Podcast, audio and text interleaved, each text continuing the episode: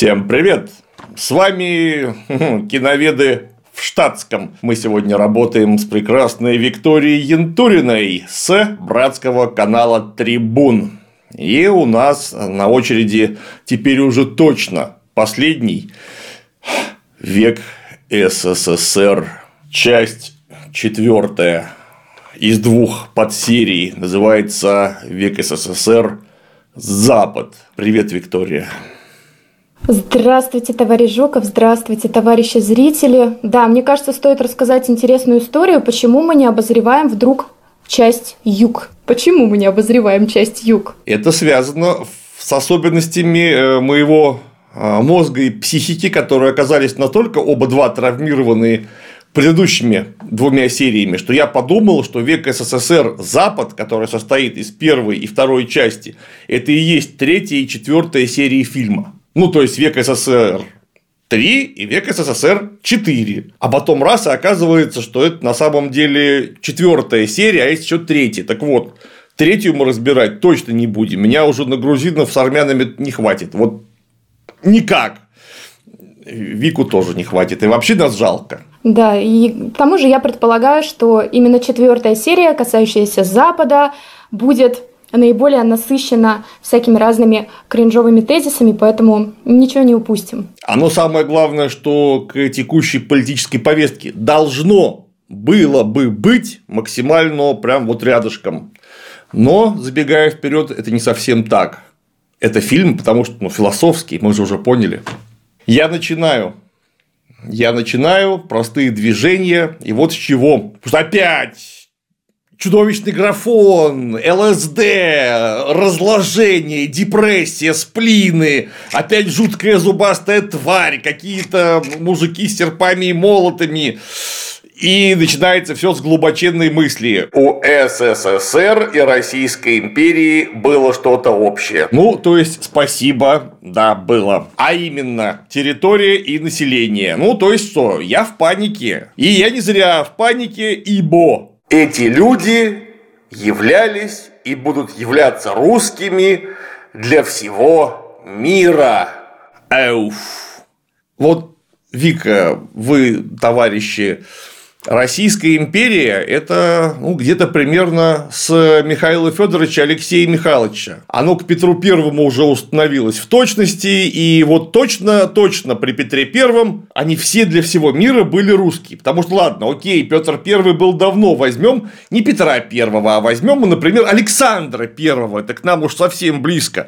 И была в Российской империи такая страна Польша. Вот поляков почему-то никто не считал во всем мире русскими. Это железно совершенно. А еще была Финляндия, княжество финляндское. И вы не поверите, тоже во всем мире их никто не считал русскими. Я скажу сейчас страшное. Не русскими, нас считали примерно треть населения. Мы сами, применяя к ним замечательный нежный термин инородцы.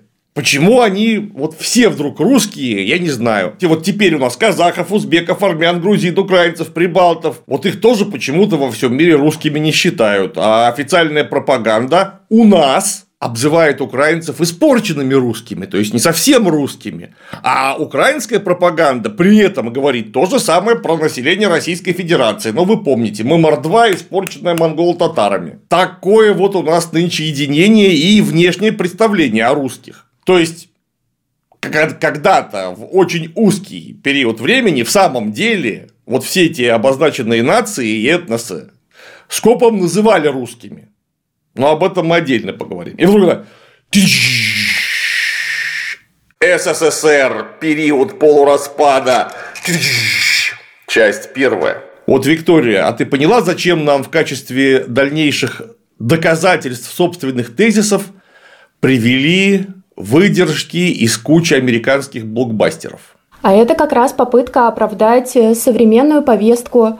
С самого захода, с самого начала фильма, буквально с первых минут, нам сразу начинают транслировать, что цивилизованный Запад воспринимает нас как-то негативно, и вот, в общем, в киноиндустрии это тоже самым ярким образом показано, чтобы мы сразу месседж, понимаешь, уловили с самых первых минут. Угу, угу. Ну, так как я киновед в штатском-то с большим стажем, у меня есть что прокомментировать по поводу голливудских блокбастерей. Да, нам в самом деле там показали целую нарезку из самых разных фильмов за самые разные годы где русскими назначали просто всех подряд. То есть, неважно, это будет грузин, армянин, в самом деле русский, какой-нибудь прибалт, э, и их всех называют почему-то русскими. Но это, по-моему, просто даже тратить времени на это не надо, потому что, когда снимали голливудские блокбастеры, был СССР, и мы все были советские. И внутри себя мы были советские, и снаружи, но для простоты нас синонимизировали всех с русскими, потому что сплотила навеки Великая Русь. Но вот теперь-то, дорогие авторы фильма, поезжайте в Прибалтику и назовите первого попавшегося эстонца русским, посмотрите, что будет. Это в 1985 году. Всем было по барабану решительно. Сейчас немного не так. И вот нам показывают Рокки. Пэм, Пэ-пэ-пэм, пэ-пэ-пэм, пэ-пэ-пэм. Да. И там, мы же помним, Дольф Лунгрен, главный злодей в одном из Рокки, сибиряк по фамилии Драко. И нам говорят, что вот видите, Драко это, скорее всего, по фамилии-то не русский, да называют-то его американцы русским. Да, а, товарищи, если он сибиряк, сибиряк, и не э, представитель какой-то монголоидной расы при этом. Он, скорее всего, будет русским, потому что Сибирь русские заселяли с 15 века и уже массово в 16-17. Что не так-то? Ну и да, еще раз, Рокки происходит из эпохи Холодной войны, где все советские были русские, ну и наоборот. И никого совершенно не смущало, что фамилия отсылает, по вашему мнению, к Карпатам или к Бессарабии. Всем было вообще пофигу. И более того, за чертополохом там у них с нашими именами всегда была и есть в кино. Огромная беда, потому что чаще всего их просто придумывают. Вот, например, никакой холодной войны уже нет, а есть наоборот это какой-то год 19 кажется, был, всеобщий пароксизм мирного сотворчества, есть замечательный сериал в стиле царь-панк, по книжке в стиле царь-панк, называется «Тень и кость». И вот, внимание, там русскую девушку зовут Алина Старков. Это что обозначает? Что она трансвестит? Ну, то есть, Алина в женском роде, Старков в мужском. Но они просто не понимают, в чем разница, вот и все. А вот в недавней черной вдове, там Скарлетт Йохансен была Наташа Романов. Не Наташа Романова, а Наташа Романов. И мама у нее Милина Востоков.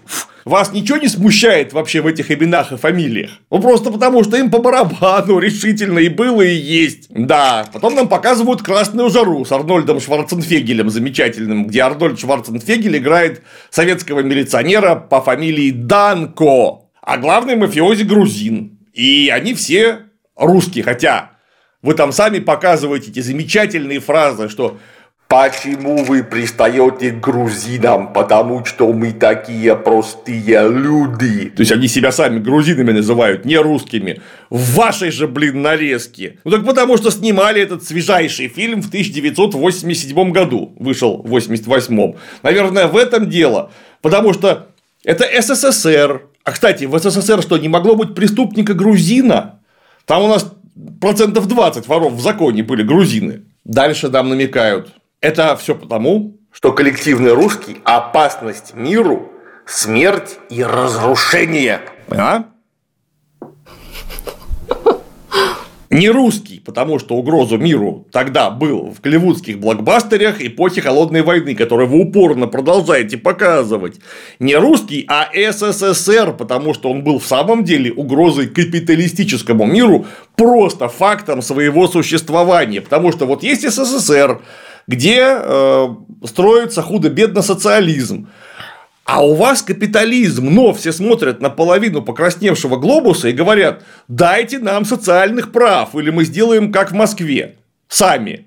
Ну и приходится им платить денег больше, какие-то отпуска, из-за чего падает норма прибыли. Вы понимаете, какой ужас было соседствовать с СССР? Конечно, его не очень хорошо показывали при помощи голливудского капиталистического блокбастера. Ну, а, а надо было как-то по-другому, ну, это же враги, прямо. Мы им, они нам. И этническая принадлежность, мне кажется, тут дело какое-то даже не десятое, а 20 Кстати, если что, в Red Хите Шварценеггер Данка – это очень позитивный персонаж. Он никакой не символ смерти, разрушения и хаоса.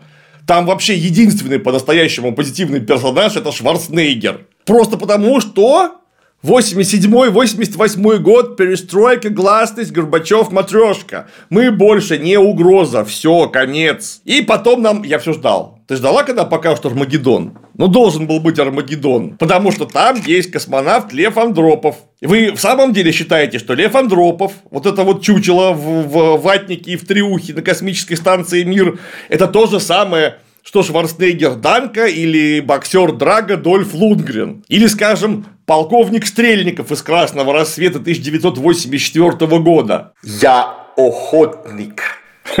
Вот холодная война и явный враг всему свободному, то есть капиталистическому миру. А вот 98 год, и Майкл Бэй снимает Армагеддон, где гражданин э, э, Российской Федерации это нелепый, смешной, небритый алкаш с вот такой вот недельной щетиной. Кстати, он тоже в итоге всех спас, если что. Там точно-точно не было никаких перекличек с реальной реальностью, где бухой в жопу Ельцин перед камерами отплясывал на сцене, дирижировал оркестром и ссал на колесо американского самолета. Вот прям публично на весь мир, блин.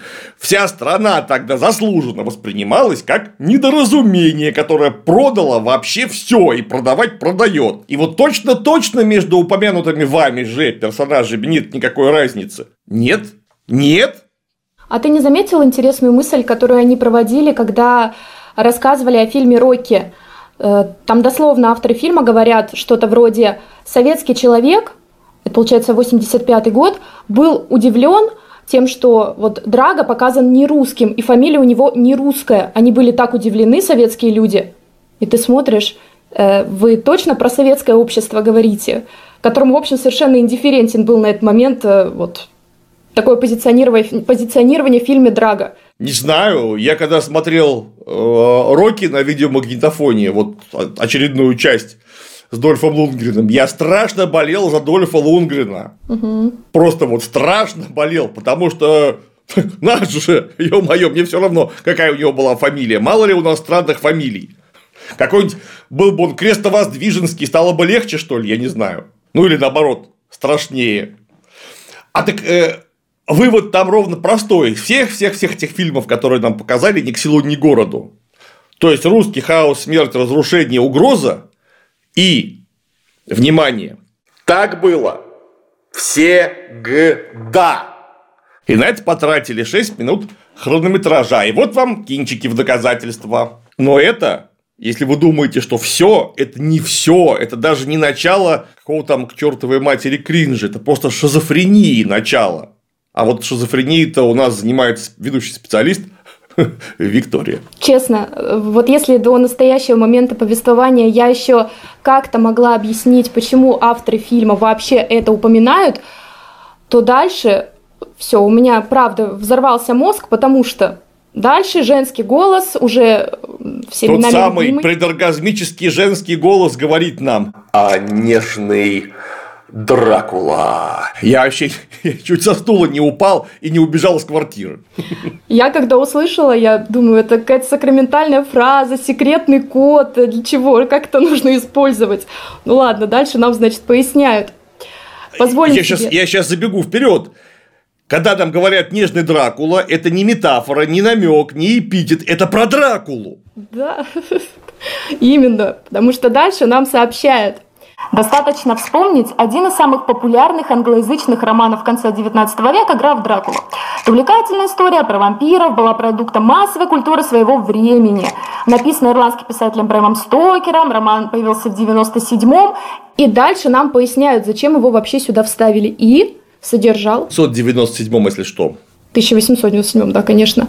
И содержал ровно те же элементы агитпропа, что и Рокки столетия спустя. Ведь читатели... Я так представляю себе Влада Дракулу, который на скакалке стабину прокачивает и потом точит клык. думаю, это было бы, кстати, просто чума вообще. Я думаю, они себе это так и представляли. И дальше сообщают. Ведь читатели конца 19 века тоже думали, что главный герой русский. Ну, в смысле, граф Дракула русский. Далее женский голос, всеми нами любимый, поясняет, ведь для А западных... для западного а, зрителя, что грузин, что еврей, что болгарин, а, все одно, а, русские. Тебе надо было озвучивать эти врезки в фильм, тебе было бы прекрасно, чудесно получилось. Таким образом, э, чего нам пытаются рассказать? Нам пытаются рассказать, что, значит, роман Брэма Стокера «Дракула» являлся конкретно антирусским агитпропом. Ну и, в общем, давайте попытаемся в этой прелести разобраться, которую нам вкинули. Значит, ну, вообще, честно признаемся, конечно, что Брэм Стокер действительно был, ну, не чужд антироссийской риторики. Ой, извини, пожалуйста, Вик, извини, пожалуйста, ты упустила одну очень важную вещь. Там нам объясняют, почему. Я сейчас зачитаю, а дальше ты уже жди. Это просто очень важная фраза, на мой взгляд. Э, Давай. Там ну, объясняют, что Влад Цепиш, Влад Третий Цепиш происходил из Валахии, которая имела непосредственное отношение к России, значит, поэтому его считали русским. Ну, это они нам все говорят, это не я так говорю.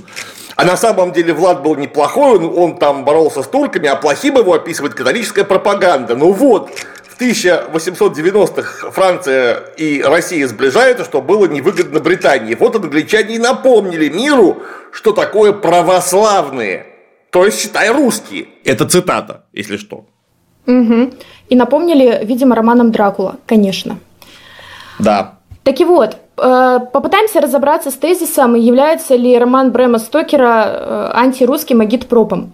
Ну, в общем, честно признаемся сразу, далеко не заходя, что Брэм Стокер действительно политически ангажированный писатель. Ну, он более политически ангажированный на самом деле, чем кажется на первый взгляд. Потому что Брэм Стокер ирландец, принадлежал к протестантскому меньшинству, и что, пожалуй, самое главное, в общем, сам роман Дракула был написан во времена, которые для Британии были ознаменованы Первой Великой депрессией, поражением в Первой Англобурской войне, и наметилось понимание, что вот этот викторианский расцвет, он что-то как-то куда-то минует, кажется. Поэтому у Стокера, как и у многих других приверженцев Британской империи, возникло ощущение того, что империя слабеет, и он, конечно, на это реагировал очень чутко. На самом деле писателей того времени, которых тоже можно, в общем, назвать политически ангажированными, было немало. Плюс, конечно, на Стокера сильно повлияла Крымская война, несмотря на то, что он был ребенком, какие-то газетные сообщения, рассказы его родственников, которые участвовали в военных действиях. Э, Дядя у него был врач, э, где-то там под Крымом тоже находился и рассказывал Под потом... Севастополем он был. Да, и рассказывал потом Стокеру вот все страшные истории про страшные заболевания типа тифа. В общем, на маленького ребенка, конечно, это произвело сильное впечатление, естественно. И ну, сформировалось понимание, что да, Россия угрожает безопасности и свободе Англии. А Англия в данном случае как бы такой предпринимает крестовый поход против варварства буквально. Поэтому вот вся вот эта совокупность факторов, в которой Стокер формировался, конечно, не могла не оказать влияния и на его творчество. Но, что очень важно понимать, к тому времени, когда Брэм Стокер э, приступает к работе над романом Дракула, вот это отношение к Крымской войне уже смягчилось. Э, образы вот этой британской славы, храбрости, они, в общем, так или иначе к тому моменту уже вновь восторжествовали.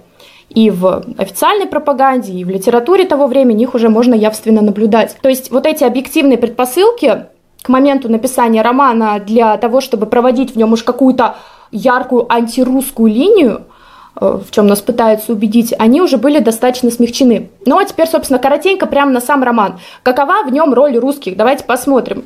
Посмотрим на русских, оценим э, вот эту антирусскую линию. Русский сюжет у нас возникает в главе 7, там у нас есть такой персонаж, как Мина. Она впоследствии жена одного из э, центральных персонажей Джонатана Гаргера. Она приобщает, значит, э, к своим дневниковым записям вырезку из газеты Daily Graph. В газете описано прибытие в порт русской шхуны Диметра.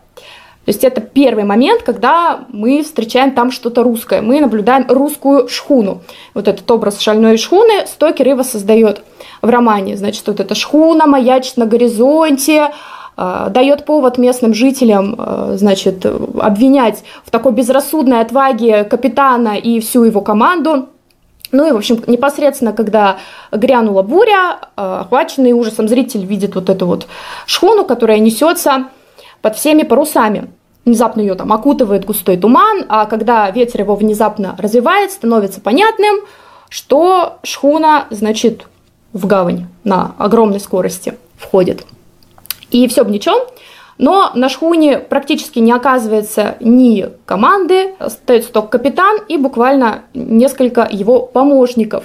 И вот здесь мы встречаем первого русского. Это первый русский капитан, точнее его уже хладный труп. Ну, а, и часть его команды, которая состояла не только, не только из русских, но и, например, из румын. В кармане покойного находят там бутылку со вложенным на нее, в нее маленьким бумажным свитком.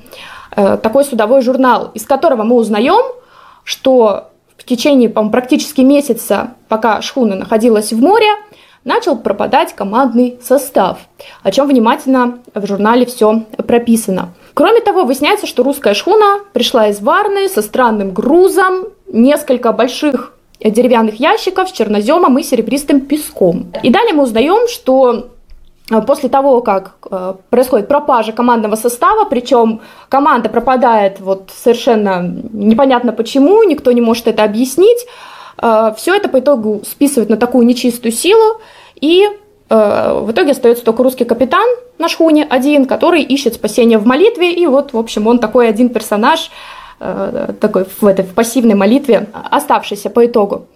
Что мы здесь можем наблюдать? По-хорошему, мне кажется, что если бы роман был таким антирусским агитпропом, то, скорее всего, здесь русские выступали бы как раз в качестве Э, пособника Дракулы. Ну, я думаю, все уже догадались, кто вдруг не читал романы, вдруг э, не смотрел фильм, что Шхуна как раз перевозила ящики, в одном из которых, собственно, и находился граф Дракула. То здесь, скорее всего, русские были бы показаны в качестве таких злостных пособников, которые своим активным действием способствуют тому, что вот это зло, оно пробуждается, вырывается, наружу. Но на самом деле, если посмотреть на описание команды и самого капитана, то мы можем наблюдать, что они описаны скорее с жалостью э, Брэмом Стокером.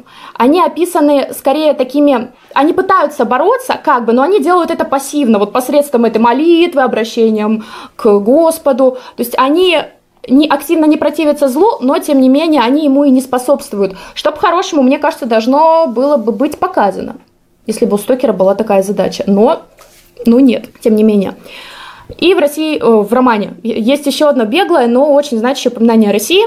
Американец Куинси Моррис по э, ассоциации со страной волков, царством Дракулы, говорит, помнишь арт? Это он говорит э, лорду, э, как он, Годалмингу. Помнишь, Арт, как за нами гналась волчья стая под Тобольском? То есть не очень ясно, почему они оказались в Сибири, но очевидно, что писателю важно показать их в роль таких суперменов, которые побывали вот в этой таинственной Сибири, попадали в разные передряги и с честью выходили из затруднительных положений. И, в общем, это все упоминание о русских, которые есть в романе. И таким образом мы можем видеть, что какой-то такой русофобской линии в романе не наблюдается. Русские моряки изображены с сочувствием, а, кстати, жители Уитби впоследствии даже капитану русскому устраивают такие торжественные похороны, чего, наверное, тоже не должны были бы делать. Русские дипломаты производят впечатление опытных профессионалов, и русские здесь, кстати, как и британцы, они представлены скорее жертвами Дракулы и тоже противостоят злу, правда, в несколько более пассивной роли. Поэтому я все подвожу к тому, что здесь на самом деле э, вся фишка не в русофобии совершенно, а в другом. И мне кажется, вот определение одной из таких главных тем романа дал еще в 90-м российский философ э, Вадим Цимбурский. Он сказал, что в романе «Дракула» появляется из зоны разлома, точнее роман, появляется из зоны разлома цивилизации и культуры. То есть здесь речь идет скорее о противостоянии Востока и Запада. И этот мотив противостояния, в принципе, мы уже видим прям буквально на первых страницах э, романа. Когда там вот этот первый мотив э, поездки английского стряпчего Гаркера по делам в Дракуле к его замок, и вот он рассказывает, как он покидает значит, Европу, вот эту цивилизацию и, значит, пересекает эту границу уже на границе с Восточной Европой, он буквально входит в мир зла, таинственности, вот этого всего Востока, ну, как воспринимали это европейцы, который им угрожает.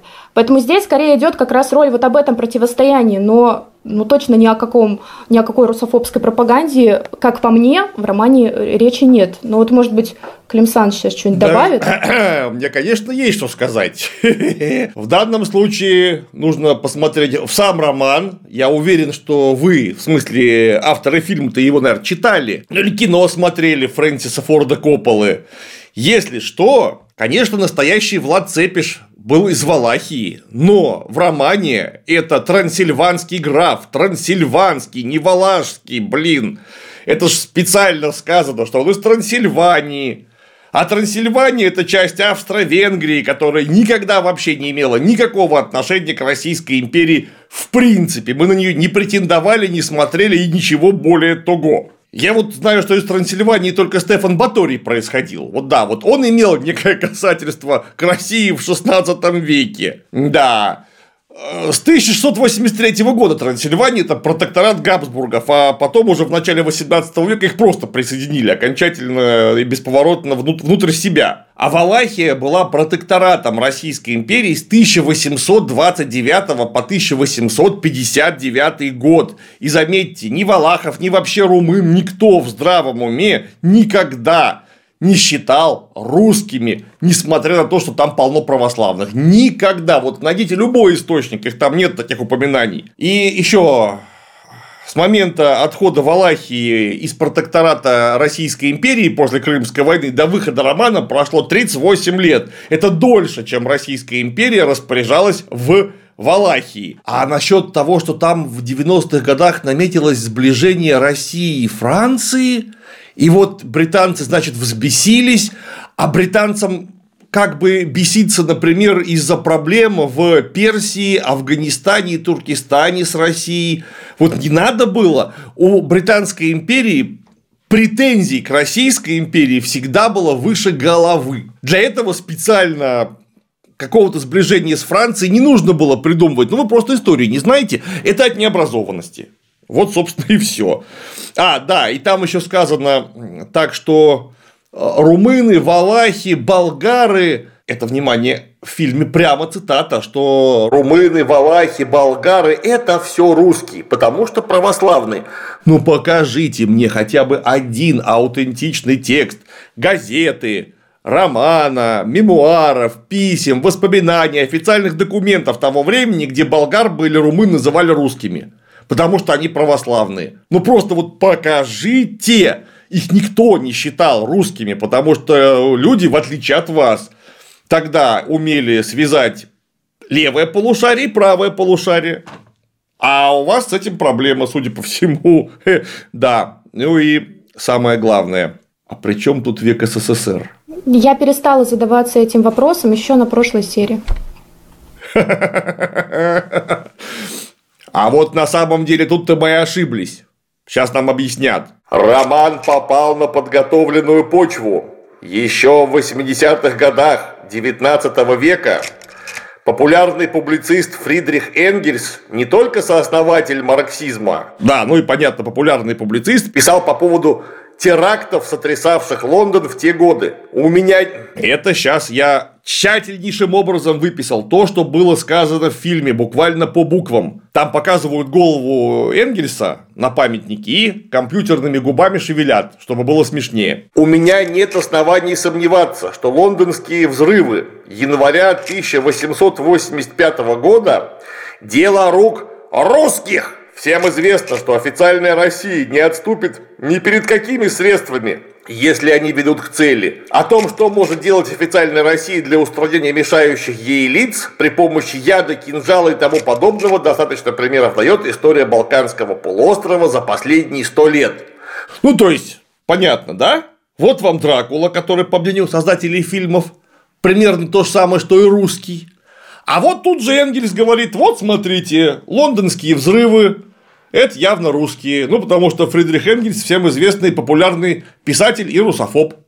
Вообще на этой цитате, мне кажется, из фильма можно остановиться мимоходом, а можно подробно. Почему мимоходом? Потому что первое, что делает внимательный зритель, если думает, что его пытаются обмануть, особенно обмануть, цитируя какого-то классика, он лезет в Google и гуглит эту цитату. Мы не поленились, Мы залезли в Google и погуглили. Я не лазил, я и так знаю, откуда это. Я знаю, откуда это. Я сравнила слово в слово буквально цитату. И одно слово, ты понимаешь, оно некоторым образом выпадает из логики повествования. Потому что просто буквально следим за руками. Нам уже процитировали. Нам говорят авторы фильма. Цитирую Энгельса. У меня нет оснований сомневаться в том, что лондонские взрывы 24 января 1885 года – дело рук русских. Все, послушали, возмутились, русофобская линия пошла, все. А теперь читаем Энгельса. Цитата, кстати, из статьи «Императорские русские действительные тайные динамитные советники». Энгельс пишет. «У меня, следовательно, пока что, пока что, нет оснований сомневаться в том, что лондонские взрывы 24 января 1985 года – дело рук России». Ну, то есть авторы фильма просто взяли и очень нагло заменили слово «Россия» из действительно цитаты Энгельса на слово «русские», Естественно, для того, чтобы доказать, что Энгельс непримиримый русофоб. И после этого там, Энгельс еще... Угу. Там, там на самом деле, если вдруг кто сомневается, мы эту самую статью ссылкой прикрепим. Вот что хорошая идея, чтобы целиком не зачитывать. Она не такая уж большая, но по-любому это минут 15 займет ее чтение. У нее введение есть, очень говорящее. Вот Энгельс пишет. Всем известно, внимание, что русское правительство пускает в ход все средства, чтобы заключить с западноевропейскими государствами соглашение о выдаче русских революционеров и мигрантов. Дальше у него русское правительство в статье синонимизируется со словом «Россия» с большой буквы. То есть, когда Энгельс говорит «Россия», он имеет в виду не вообще всю Россию, а совершенно ясно из контекста, что только царское правительство и ничего более. И еще очень важно, что прежде чем обвинять даже правительство, он подчеркивает, что ему на это дает основание предшествующая политика капиталистической России за последние сто лет. И если мы попытаемся разобраться, так ли это, то да, мы можем определенно сказать, что так. Потому что в целом, по совокупности, ту деятельность, которая осуществляло царское правительство в борьбе с политическими мигрантами, она была уже, по всем широко известна. Потому что царское правительство имело агентурную сеть, которая активно работала на территории там, практически всей Европы и Великобритании. Они вполне успешно выявляли самых известных политических иммигрантов, их адреса, э, внедрялись там, в соответствующие структуры организации, которые, ну, иммигрантские, которые создавались на местах, и вели там самое что ни на есть подрывную деятельность, вели идеологическую борьбу, они основывали вполне конкретные печатные издания, которые призваны были разжигать ненависть к политическим иммигрантам. Поэтому по совокупности, конечно, у Энгельса были все основания полагать, что, ну, если русское правительство пошло так далеко, то почему бы ему не пойти еще дальше? Ну, вот так, на секундочку. Ну, там Энгельс э, приводит прямо очень нехорошую скандальную историю, которая вскрылась в 70-е годы 19 века э, насчет подделки русских ценных бумаг и денег в Польше польскими же этими самыми левыми. Для этого попыталась русская наша охранка завербовать некоторых польских иммигрантов, чтобы они начали печатать поддельные русские деньги, чтобы потом свалить это дело вообще на все э, польское и национальное, и левое движение вместе взятые.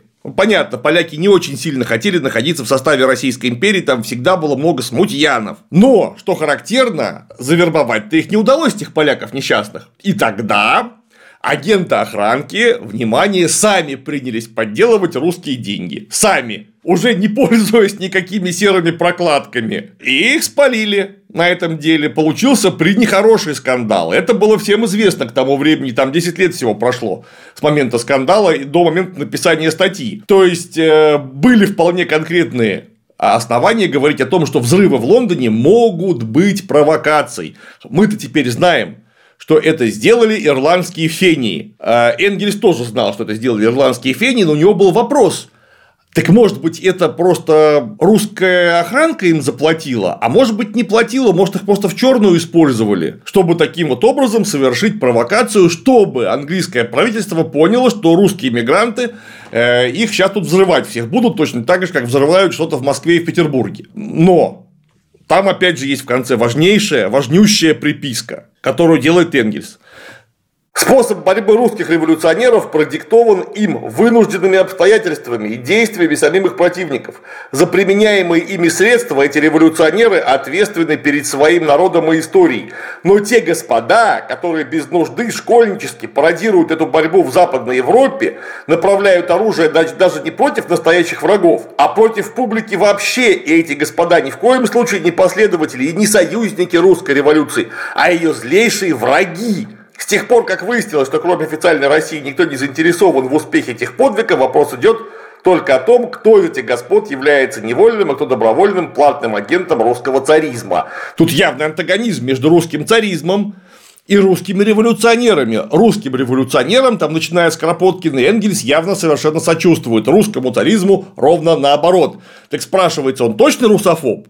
Ну, потому что если он русофоб, он бы должен был сказать так – таких друзей, ну, в смысле русских, всех захер и в музей. То есть, в смысле, неважно, агент охранки, революционер, вас просто всех вешать надо, давить, высылать из страны и вообще давайте организуем против них войну. Вот так бы говорил русофоб. Но Энгельс так не говорит, он противопоставляет русских и русское государство того времени. Да, ну и, конечно, его с большим авансом назвали ломом, ну, то есть, Энгельса все читали примерно как или слушали, как Стаса Васильева или Дмитрия Юрьевича Пучкова, или, может быть, даже Соловьева. Нет. Энгельс был, да, известный публицист, но в узких кругах, потому что это было напечатано не в Таймсе статья, а в газете Der Sozialdemokrat немецкая, которую читали вот тогдашний Клима, Жукова и Вики. Ну, тут еще такой вишенка на тортик вообще. У Энгельса на что стала ответом-то эта статья? 84-85 год, э, происходят взрывы в Лондоне, и мы понимаем, что на фоне вот этой очень горячей ситуации в такой консервативной и довольно влиятельной, кстати, лондонской газете, как Pale Mail Gazette, появилась статья «Русификация Англии». Ее автором стала некая публицистка Ольга Новикова. Ну, как некая. В Англии, точнее, в Лондоне она была довольно известная. По сути, она являлась политическим агентом самодержавия и выступала в качестве такого идеологического борца за интересы русского правительства э, в Англии. И, естественно, она всеми мерами старалась препятствовать агитации тех политических иммигрантов, тех революционеров, которые на тот момент в Лондоне находились. И вот в этой газете она выражает негодование по поводу того, что Англия предоставляет политическое убежище таким русским динамитчикам, то есть это цитата, динамитчиками она их называет, сразу подводя к тому, что они замешаны ли они во взрывах как Гартман, Кропоткин и Степняк. Вот, э, кстати, Сергей Михайлович Степняк-Кравчинский, он как раз в его защиту как раз Энгельс в основном и выступил в этой своей обратной статье. То есть, ну, мне кажется, что в данном случае Энгельс пытался, опять же, своим пером как раз защитить вот этих политических иммигрантов, отлично понимая, какая накаленная в целом по совокупности сейчас ситуация, и кроме того, отлично зная, что ну, 60-е, 80-е годы XIX века, они стали как раз тем периодом, когда царское правительство активно пыталось заключить всякие конвенции о выдаче этих самых политических иммигрантов. С Англией такого документа пока не было, но как бы он где-то на горизонте вполне возможно маячил. И, естественно, Энгельс очень горячо переживал за революционеров, за социал-демократов, которые находились в этот момент в Англии. И не хотел, чтобы их отдали царскому правительству, потому что, ну, понятно, что с ними дальше будет. Тут надо сказать еще вот что. Когда мы Энгельса обозвали ломом, ну, в смысле, нет, не мы, они обозвали его ломом в фильме, лидером общественного мнения, а не старшим помощником ломом из известного мультика про капитана Врунгеля. А, опять же, они, да, ему очень сильно польстили, и вот тут самое главное, что нужно сказать, что на английское правительство мнение Энгельса не оказывало вообще никакого влияния. Я даже не думаю, что там вообще знали, что он что-то написал по этому поводу в какой-то там немецкой газете Der Sozialdemokrat. Потому что Лондон официально никогда вообще это дело Российской империи не приписывал. Вообще. В принципе. Потому что они все говорили, это ирландцы. То есть, на официальную английскую пропаганду позиция Энгельса не повлияла никак совсем. Ну, а частное мнение Энгельса? Он не мог, что ли, подозревать тут след царской охранки? А, я понял. Для вас же самое главное, что не то, что это след царских агентов, был такой след или нет, а то, что это след русский. Ну, а раз он э, изобличает каких-то русских, то он уже русофоб. Ну, тогда советую вам поинтересоваться на этот счет у русских, наирусейших крестьян того времени, насколько им помогала наичистейшая русская кровь. Прямо у себя дома. И тут опять нас посещает наш любимый голос, который говорит «Сторонний взгляд». Цитата. В XIX веке все в Европе знали, что православные регионы, как родина Дракулы, имеют отношение к Российской империи. Этнические различия этих регионов никого не интересовали, религия была определяющим фактором. Валахия – сестра-близнец Молдавии. Народы существовали еще во времена Римской империи – После распада они отошли к Византии, а прочная связь с Россией установилась в этом регионе с приходом православия. Это почти так же круто, как благодарные лесбиянки в прошлой серии. Потому что прочная связь с Россией образовалась с приходом православия, ну, то есть в девятом веке. А тогда уже была Россия, разрешите поинтересоваться. Тогда имя Русь еще не вполне уверенно применялось к нарождающемуся вообще государству между Ладогой и Киевом. Какая в монгольскую степь прочная связь с приходом туда православия? Да, кстати, когда вы там замечаете, что народы существовали еще во времена Римской империи, нет. В Валахии те народы, о которых вы, видимо, говорите, э, во времена Римской империи не существовали, потому что славяне туда пришли только в V-VI веке, вместе с великим переселением народов. Ну и, конечно, вот это вот Этнические различия этих регионов никого не интересовали, религия была определяющим фактором. В вашей голове исключительно.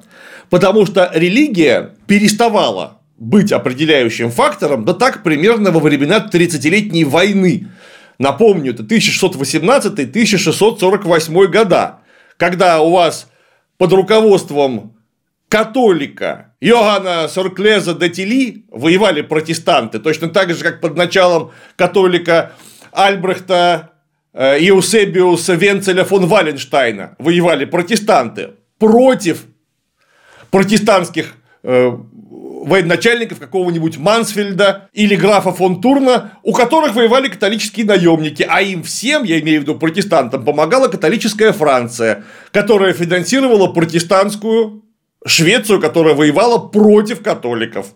Вот скажите, где тут у нас определяющая религия? Где? это 17 век, первая половина, а вы нам про 19 рассказываете. Вообще в курсе, что 19 век – это такой настоящий подлинный подъем национального чувства и национальных государств. Только что 1600, ой, 1846-49 года европейские эти весны, когда вот одна за другой национальной революции.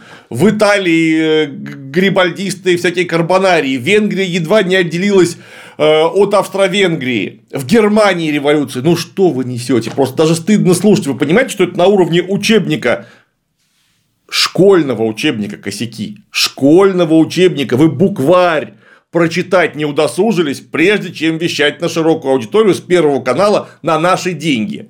Блин, ух, мне как бомбит. А, да, и так было вплоть до 1768 года, когда Валахия перешла под управление России. Там ну бла-бла-бла. Крымская война над Молдавией и Валахией установили протекторат Турции и великих держав Пруссии, Англии, Франции, России и Сардинии. А дальше внезапный Гитлер. Для Валахии был утвержден желто-синий нынешний украинский флаг. Важное замечание. Да. И дальше вывод логический. Прямо скажем, не вполне, не вполне очевидный. Иными словами, для западного читателя русским был никто иной, как валашский господарь с украинским флагом. Аба! Извините, я должен попить воды. Неожиданно нехорошо. Ну или наоборот хорошо, как посмотреть. Это чисто для справки. Современный украинский флаг в Валахии прожил 8 годиков с 1858 до, 1800, э, до 1866. Да, ну а если вы там снова про Дракулу, блин, ну как он вам покой не дает? Вы что, боитесь вампиров, что ли? Вы вообще боитесь сосущих? Вот так и скажите, боимся сосущих, черт возьми. Да, так вот, западный читатель не думал про Дракулу, что он валах с украинским флагом, то есть русский. Просто потому, что это трансильванец в романе, а кто такой Влад Третий Цепиш, обыватель тогда не знал. Вообще про Влада Третьего Цепиша обыватель-то стал интересоваться только после романа про Дракулу. А Дракула в романе гражданин Австро-Венгрии, мать вашу, Австро-Венгрии, не России. У него паспорт был, он же с Киану Ривзом, когда договаривался в книжке-то э, с этим Харкером-то, с адвокатом, он ему австрийские вверительные бумаги на землю показывал. Путаница. Цитата из кино. Путаница в понимании того, кто есть русский, способствовал тот факт, что многие соседние земли стали частью Российской империи, а Молдавия вошла и в СССР. Опять скажу, путаница у вас в голове, потому как Валахии часть Румынии и никогда не была частью Российской империи. Только очень недолго, 30 годиков, протекторатом. Я вот прям таким жирным курсивом говорю протекторат. Краткое пояснение для дебилов, которые пропускали уроки в школе. Протекторат – это от слова протект – защищать.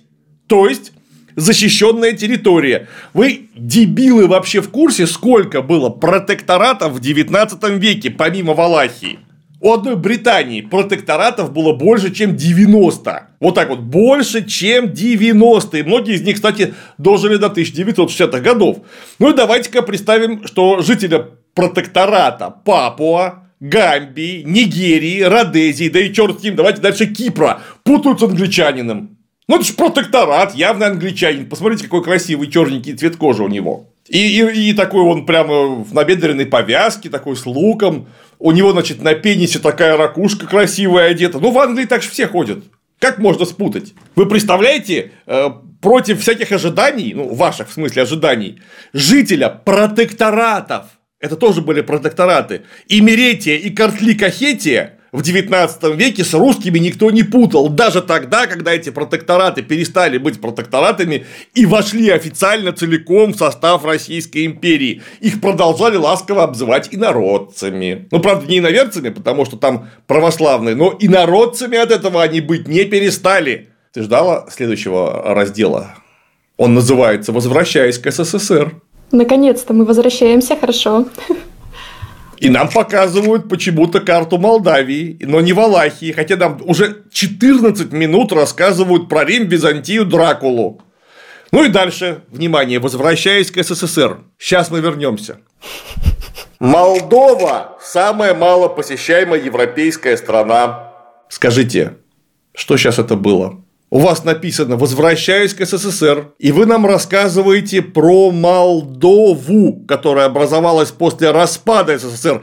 Кстати, потрясающий идиотский видеоряд, там жующая корова, заросли, бабули у забора, деревянный мост вверх ногами, пастух, подсолнухи, поезд вверх ногами, козел на крыше сарая, козел жует. После сумасшедшей компьютерной анимации для меня это просто волослад для глаз. Не знаю, что ты жалуешься. Хороший козлик. Нет, козел мне понравился.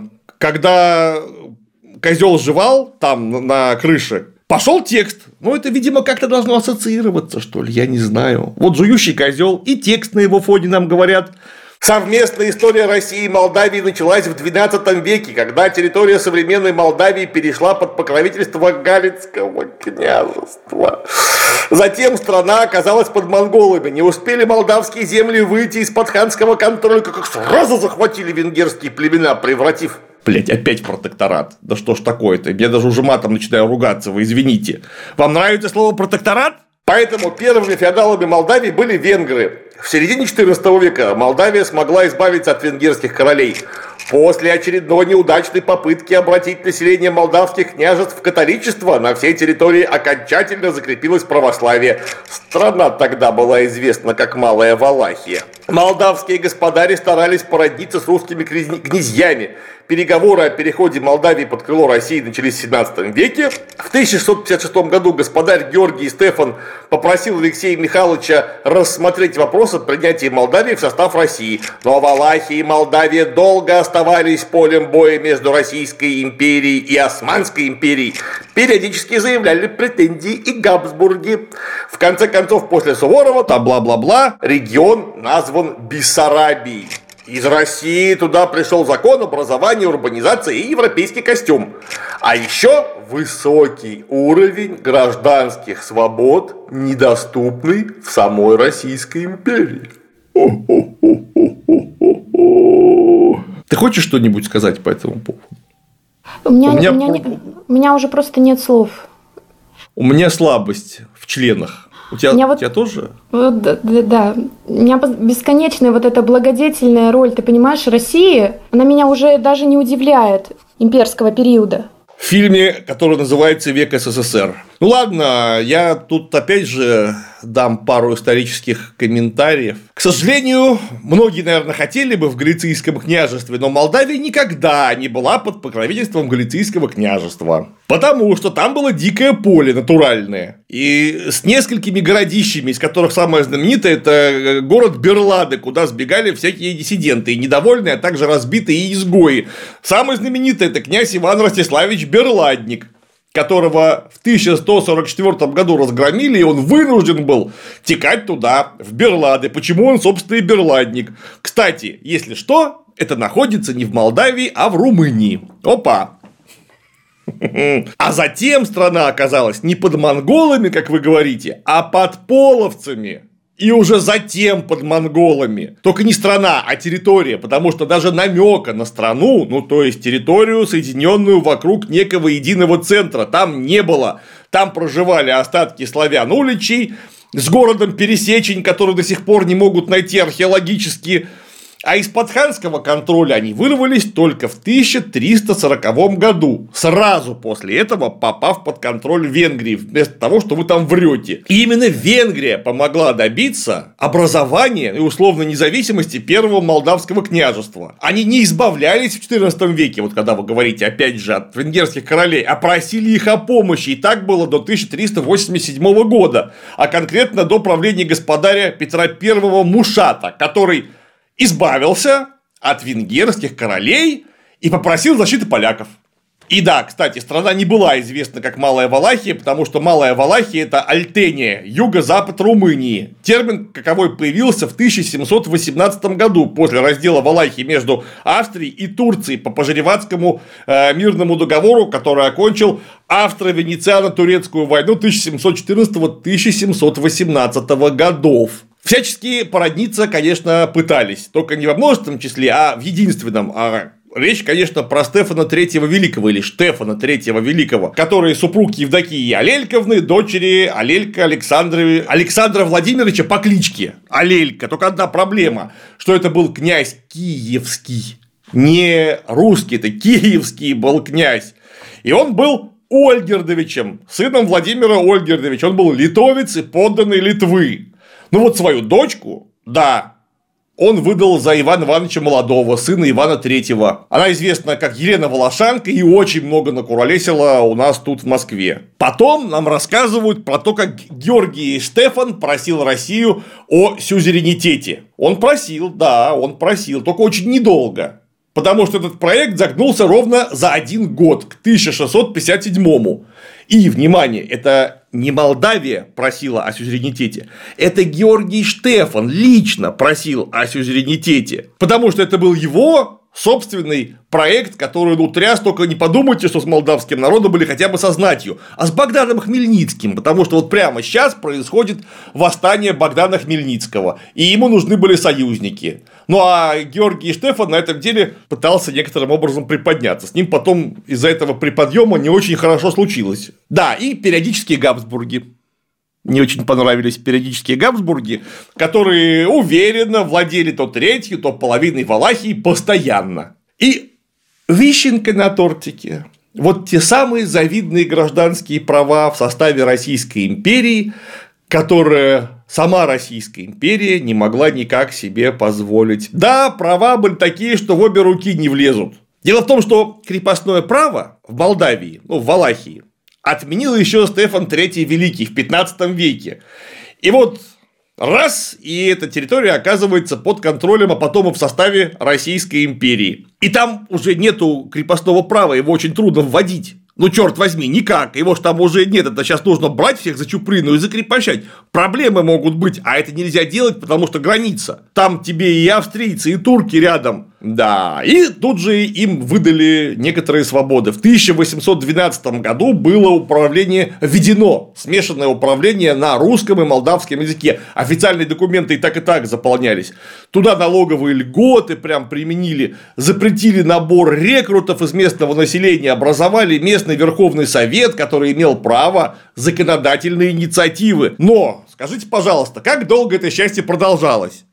9 годиков до 1821 года, когда тот же Александр I, который все это выделил, запретил назначать молдаван на любые духовные и государственные должности. И запрет этот действовал до 1917 года. Вот такие там были у них завидные гражданские права. То есть управлять Молдавией могли только русские, а русских в то время в Молдавии проживало чуть больше 2%, включая слуг, Кучеров, Бродобреев, то есть это не все были дворяне отнюдь. А администрация вся была русской. Запретили постепенно дело производства и даже образование. На молдавском молдавский язык было запрещено преподавать. А в 1828 году Верховный Совет лишили судебной власти, а потом к чертовой матери вообще упразднили, чтобы они не сильно баловались. Вот это размах гражданских прав. А вы бараны. Потому что вы просто не знаете историю Молдавии, лепите Горбатова банально врете. И главный вопрос – это все было, внимание, под заголовком «Возвращаясь к СССР». Вот СССР, он к чему больше отношения имеет? Мне интересно, к монголам, Галицкому княжеству, Штефану Великому или Александру Первому? Ну и дальше понеслась. После распада Российской империи, Молдавия республика, туда сразу вошли румынские войска, оккупация до 40 года. После пакта Молотова-Риббентропа Бессарабия отошла к СССР. Ее сделали Молдавской СССР, СССР и присоединили часть украинских земель в Приднестровье. А к Украине отошли молдавские Южная Бессарабия и Северная Буковина. Большевики последовательно дробили не только Российскую империю, но и составлявшие ее регионы первой, по-моему, в первой части они сначала рассказывали, что большевики вообще не хотели национальные окраины принимать в состав государства, всячески пытались их выгнать, вытолкать. Когда не получилось, понимаешь, когда они буквально вломились э, в состав СССР, потом уже, да, пытались дробить. Все 70 лет, вот понимаешь, вот без конца. Боролись с национальными окраинами, боролись и боролись, в отличие от империи. Как так получилось, что все эти национальные окраины оказались внутри СССР, если они с ними так боролись? И на них все присоединили, чтобы удобнее было бороться, наверное. Но когда они у тебя в стране, их удобнее пощупать за всякое. И раздробить, например. Ну, чисто вот да. Как, если у тебя страна, вот Англию, например, СССР, довольно трудно раздробить. А, а очень бы хотели наверняка советские вожди раздробить, скажем, Англию. Но она далеко, а Молдавия близко, ее можно раздробить. Но все равно противоречивенько. Сначала не хотели принимать в состав, потом все-таки приняли, чтобы уничтожить. Друзья, большевики только что вернули Молдавии независимость. Они не раздробили, они независимость вернули. В составе СССР вообще не было. Ну вот никакой разницы какие земли куда отойдут, потому что у нас не было внутренних границ. Ну, то есть, совсем какая разница? У вас в квартире снесли легкую стенку и поставили ее в другом месте. У вас квартира от этого изменилась? Ну, то есть, принципиально нет. Это ваша квартира, вы там делаете, что хотите, как вам удобнее. А знаете, почему так было удобнее?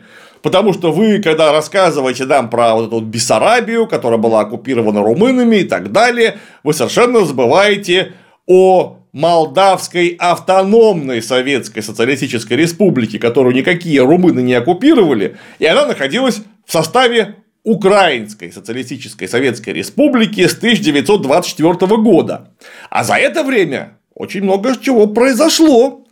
В частности, те земли, которые были оккупированы румынами, они от молдаван природных довольно сильно обезлюдили, они поразбежались оттуда преизрядно. Конечно, не все, но поразбежались. А вот та территория, которая находилась в составе Украинской СССР, сильно украинизировалась. И поэтому, когда, наконец, Молдавию слили вместе и образовали Молдавскую ССР, оказалось, что на вот тех самых старых землях, где когда-то проживало много молдаван, теперь проживает гораздо больше украинцев. Ну и ровно наоборот. И поэтому по этим соображениям вот взяли и как-то территорию переделили. Или вы намекаете на то, что потом Приднестровье вот то самое спорное, станет э, потенциально горячей точкой или прямо горячей точкой.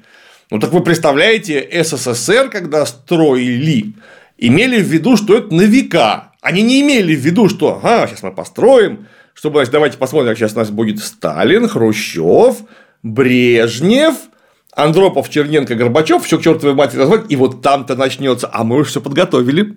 Да у нас уже все готово, вот посмотрите, вот как хорошо. Нет, таких планов не было. Имелось в виду, что мы просуществуем всегда, поглотив в итоге всю планету Земля, когда будет все равно, какие там национальные перегородки где стоят. Подчеркиваю красным, всем было плевать, где это проходит граница, потому что никто этой границы вообще не видел. Я объездил половину СССР. Вот ты едешь и, представляете, между Украиной и Россией, ты понимаешь, что оказываешься Э, на территории братской Украины, когда ты доезжаешь ну, на поезде, скажем, э, до Чернигова, вот ты проснулся, ты уже на Украине, понимаешь, что Чернигов это на Украине, я никакой границы не видел. Белоруссия, то же самое, Эстония, Литва, я там везде бывал. Ну вот нету там незаметно, что ты куда-то уехал. У тебя, у тебя паспорт не спрашивают. Даже при посадке в поезд или в самолет тебя паспорт не спрашивают, только билетик. И вот ты туда приехал, там все спокойно говорят по-русски. Ну и на своем местном, конечно, тоже говорят. Но тебя все понимают. Э, если мы говорим про такие вот маленькие окраины, как Молдавия, там ну, никто не вообще вот даже в уме не имел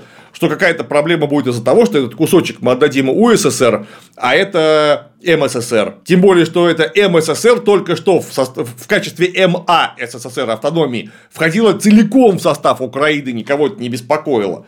Блин, а потом нам рассказывают, что в СССР очень много чего построили. Миллиард вложений в Кишинев только за 71 год, производство электричества вдвое от среднемирового, промышленное производство в 60 раз от 1940-го. И это все очень мило. Только я не понимаю, зачем. Потому что этот рассказ не приводит ни к чему, и на это потрачено меньше 4 минут в составе фильма, который называется «Век СССР». Да, и потом женский голос там говорит «После развода». А после развода, вы представляете, вот удивление, все стало плохо, потому что 70% предприятий исчезли, население сократилось почти вдвое. И нам прям говорят, видимо, это юмор. И вовсе не из-за вампиров. М-м. А из-за чего? И вот тут-то нам расскажут. Потому что еще одна любимая рубрика СССР versus Запад. В 1961 году открыта Молдавская академия наук. И вот тут понеслась.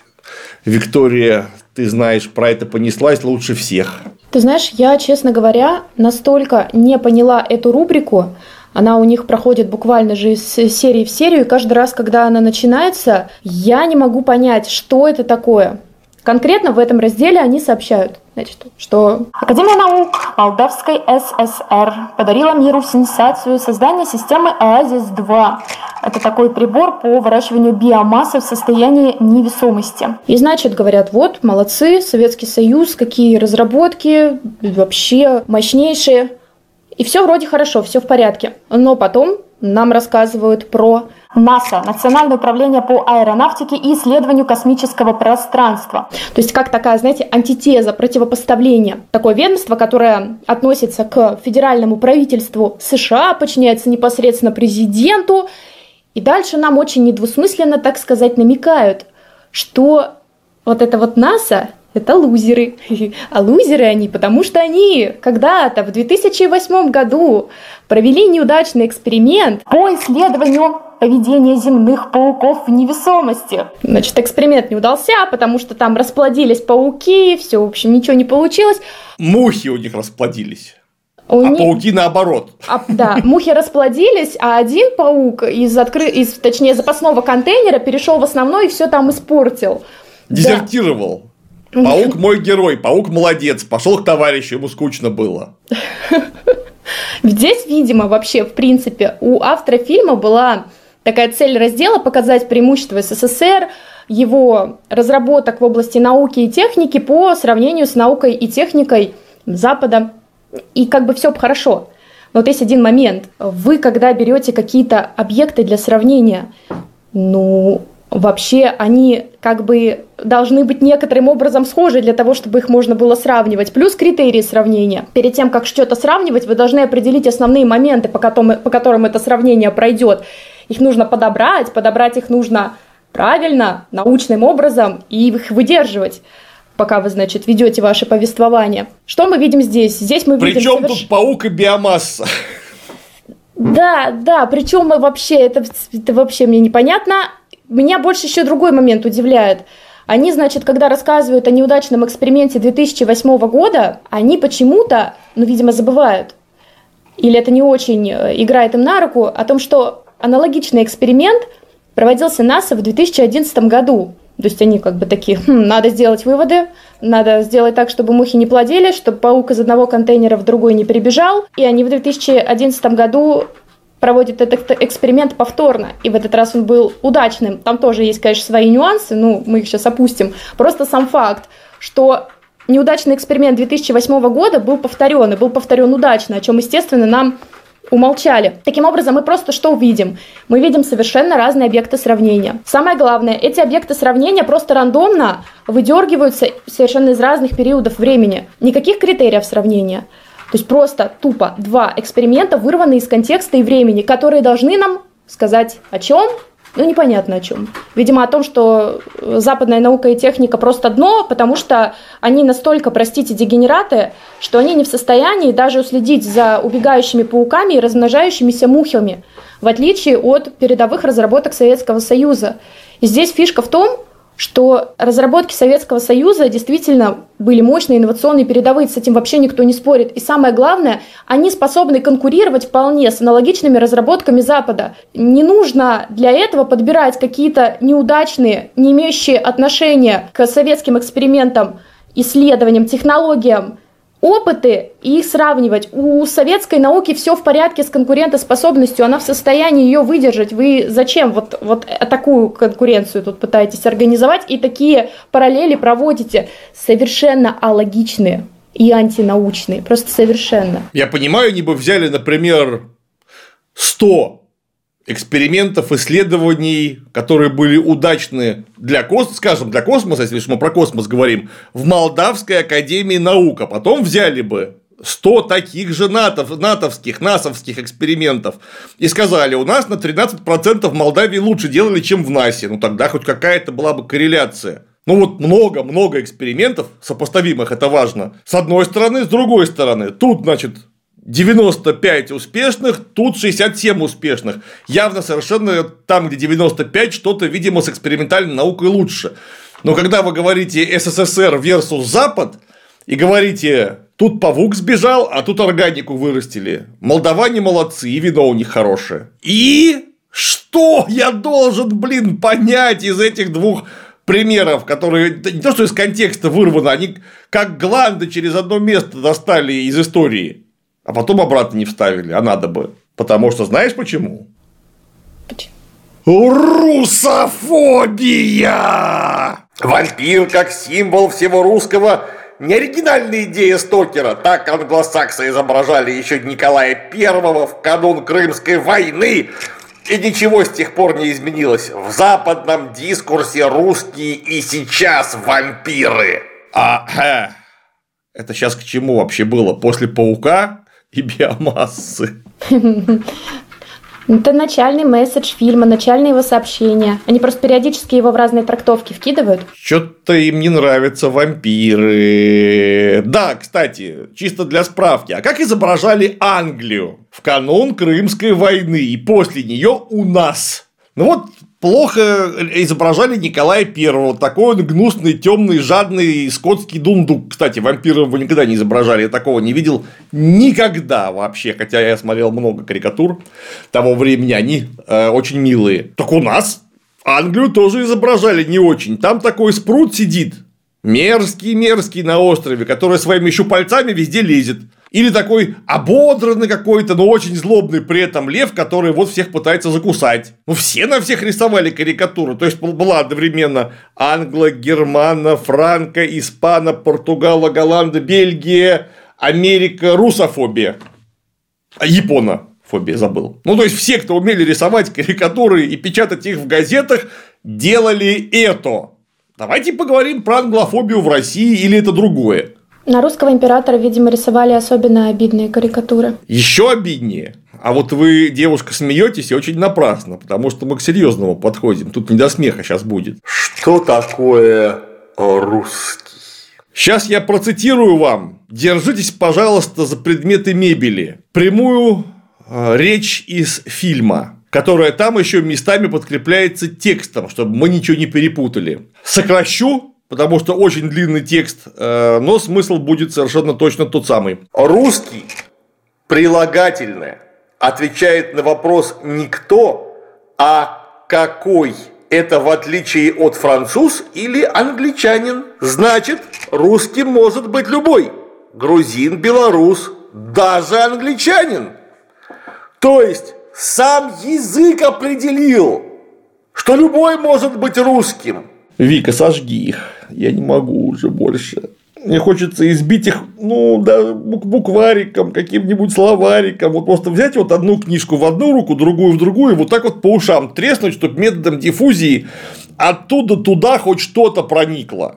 Я тебе вчера, по-моему, приводила этот пример. У меня, когда я вот это услышала, на ум сразу э, пришла прекрасная комедия Фанвизина «Недросль», mm. где Правдин спрашивает у Митрофанушки, какого рода дверь. И Митрофанушка, конечно, выдает очень мощную сентенцию о том, что если, значит, дверь приложена к своему месту, то она прилагательная.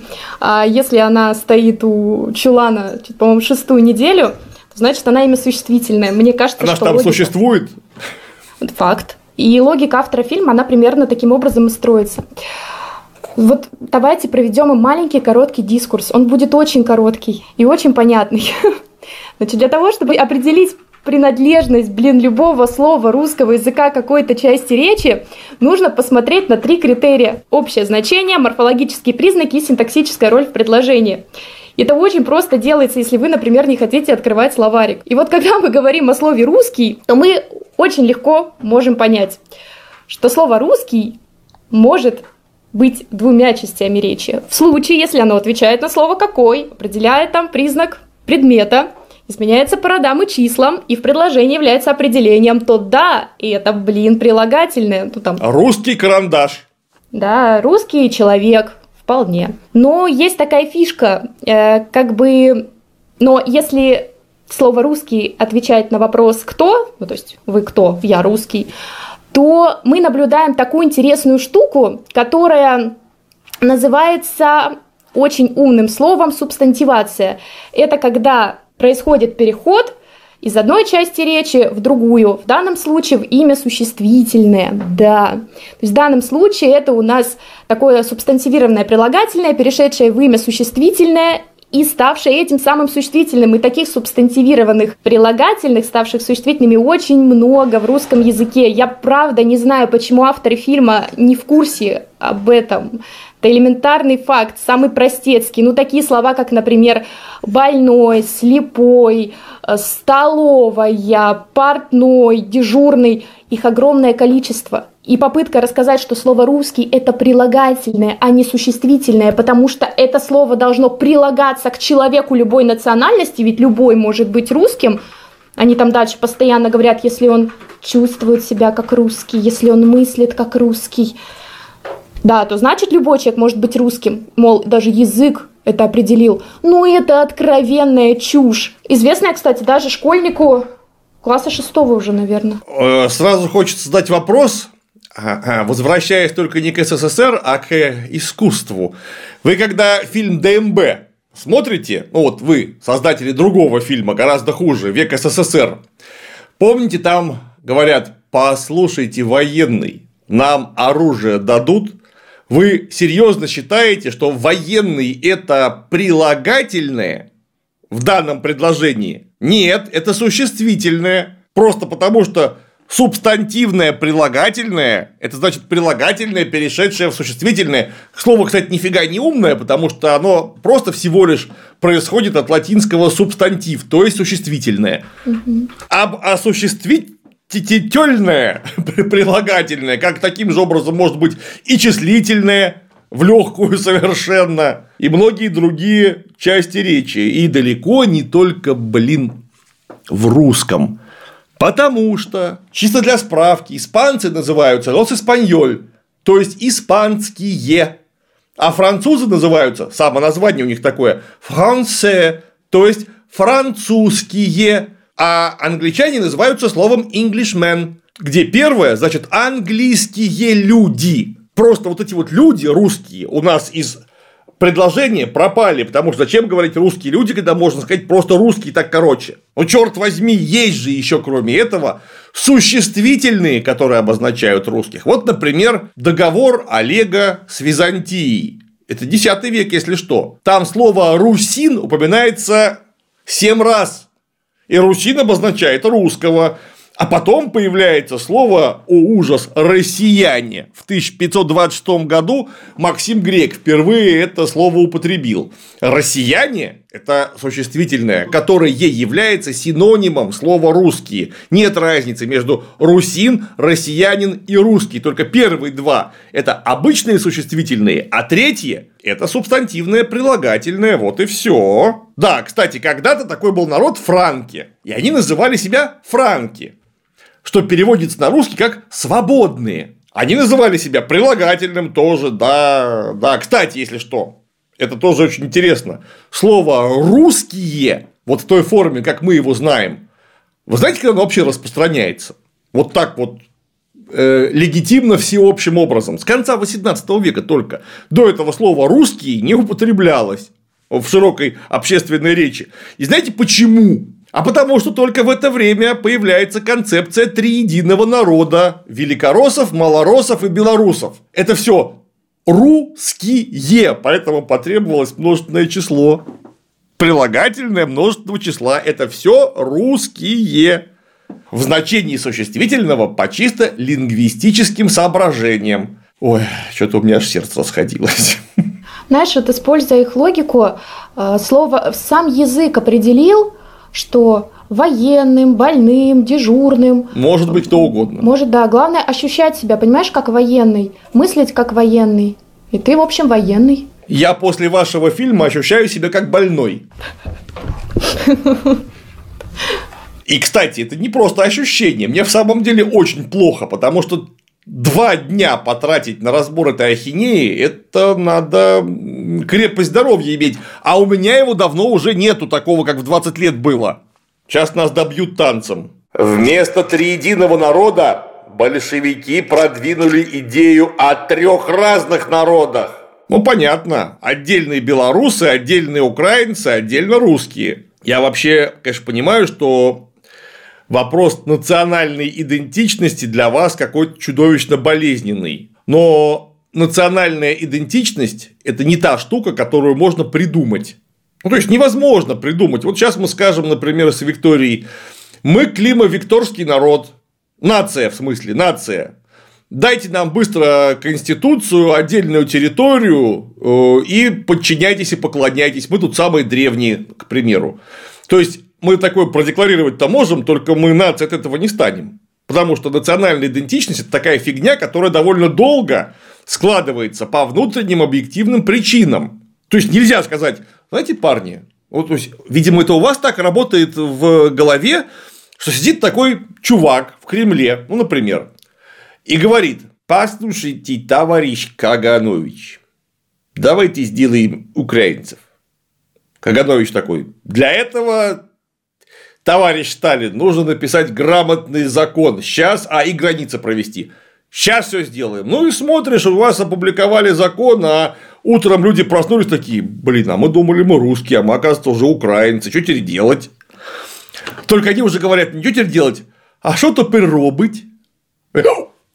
И пытается сказать, что теперь делать. Но говорит, что вони роблять? И все, уже он украинец. Это вот серьезно ваш идеализм головного мозга вошел в настолько терминальную стадию. Ну так же не делается в истории, такого не бывает и так не работает, потому что и украинская, и белорусская идентичности, они вообще-то выплавлялись в горне лингвистики, совместной территории проживания, общей истории и самое главное полвека капиталистического ускоренного строительства внутри Российской империи, когда внутри этих народов, которые говорят ну, на языках, которые выделяются, начинают, начинают выделяться, конечно, э, из э, общевосточнославянского в XII веке, вот к 19 веку и белорусский, и украинский, или малороссийский, назовите как угодно, языки уже есть по факту, и там внутри начинается капитализация стремительная. Ну а там, где капитализация, там появляется политическая нация с неизбежностью, потому что есть свои капиталисты, так называемая национальная элита, которые эксплуатируют собственных работяг и всем им рассказывают, что хватит кормить Москву потому, или Петербург, потому что туда уходит слишком много налогов. Давайте лучше все эти налоги мы будем отбирать у вас, потому что мы украинские. Ну или русский, или английский, неважно. Так рождается политическая нация вместе с капитализмом. У нас раньше капитализм строили очень медленно, но строили, но медленно. И вот стали строить очень быстро. И вот за 50 лет у нас получилось готовое э, на вполне конкретных основаниях белорусской и украинской нации. И с этим можно спорить. Это можно очень не любить можно содрогаться от отвращения, наоборот, быть э, в восторге и верещать по этому поводу. Но это объективные исторические процессы, объективная историческая данность. Украинцы есть, белорусы есть, великорусы тоже есть. Это не большевики придумали. Это вообще придумать невозможно. Это в самом лучшем случае будучи квалифицированным ученым, можно описать. Ну, просто если вокруг никто не догадывается о таком эффекте. Вот приезжайте вы на Папу Новую Гвинею, как этнограф, и говорите, это племя А, это племя Б, это племя С. И такие все, о, ничего себе, а мы-то думали, это все какие-то черномазые. А ты говоришь, не, дорогой, они очень сильно разнятся. Но это не этнограф придумал эти племена, он их просто описал. Дальше нам расскажут про историю Белоруссии. История Белоруссии и России связана изначально в эпоху первых Рюриковичей. Одно из влиятельных княжеств, Полоцкое, занимало Витебскую область. Бла-бла-бла. Потом жители одного княжества пригласили балтского князя племени Литов Миндовга Балтские племена были язычниками, воинами, которых нанимали в качестве ЧВК. С призвания Миндовга э, началось образование первого белорусского государства, Великого княжества Литовского. Скажи, Вика, тебе не кажется в этом предложении что-то странным? Мне кажется, все, что они говорят, странным. А почему они называют э, Великое княжество Литовское первым белорусским государством? Я не знаю. Я не понимаю. А они только что, ну просто чисто логически, из их самого и из их текста, они сказали, что было такое Полоцкое княжество, оно занимало территорию Витебской губернии. Оно же в Беларуси, правда? Ну, логически так. Л- ну да. А Полоцкое княжество это не государство. Оно что даже вроде влиятельное называется. Может, исходя из вашего текста, Полоцкое княжество было первым государством на территории Белоруссии? Нет? А почему? Я сейчас ничего про историю не говорю, я, я просто спрашиваю касательно вашего текста. Ну, вот Полоцкое княжество, оно было до Великого княжества Литовского, и оно было на территории Белоруссии. Почему это не первое белорусское государство? Ну, мать вашу, а? Вы хоть сами-то можете свой сценарий прочитать, что вы несете. Кстати, Миндовк, который балтский князь из племени Литов. Я вот докладываю, племени Литов в Прибалтике вообще не существует и не существовало никогда. Вы, видимо, думаете, что литовцы происходят от слова лит, может, от слова литосфера? Но они такие коренные такие, знаешь, такие земляные, укорененные дамагмы фактически, вот это литосферные литовцы. И там такой Миндов, кто же такой литосферный, как каменный тролль. Литы, если что, это германское слово, которое обозначало отпущенных на свободу рабов. И оно, естественно, в Прибалтике не употреблялось. Это причем не германское, а старое, древнегерманское слово. А вот в Прибалтике были леты, они же латгалы, будущие латыши. Они похожи на слово литы, только это не литы, а леты. Они никакого отношения к вашим литам не имеют. Кстати, они не имеют отношения к Миндовгу, потому что Миндовг был не латгал, а литовец. И ВКЛ – это не белорусское государство, если что. БКЛ – это, если мы говорим об этносах и территориях, это государство литовско-белорусско-украинское, потому что Великое княжество Литовское на какой-то момент занимало, ну, так, примерно две трети современной Украины. Опа!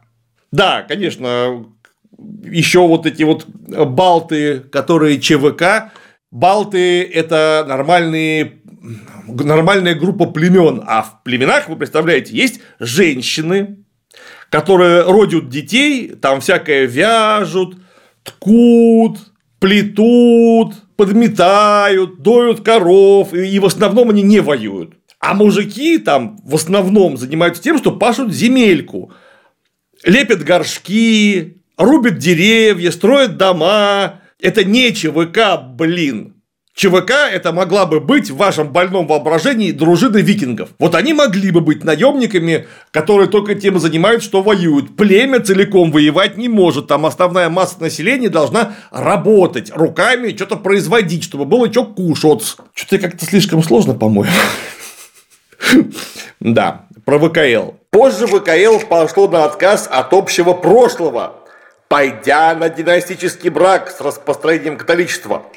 1385-м Польша и ВКЛ пришли к соглашению о браке польской принцессы и литовского князя и созданию единого государства. В общественном сознании подданных Москвы литовское государство стало враждебным, находящимся под контролем католиков. В 16 веке они еще раз объединились, несмотря на передачу большой части земли вокруг Киева Польши.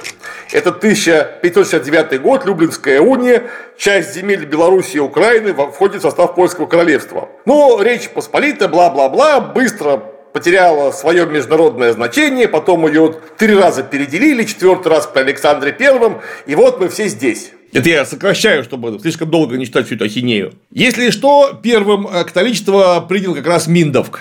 Да, это он короновался э, из рук папских легатов э, королевской литовской короной, потому что он принял католичество. Это, конечно, была чистая формальность, но тем не менее. А устойчивое противостояние между московским княжеством и Литвой началось задолго до Кревской унии, которую почему-то вы Кревской не называете.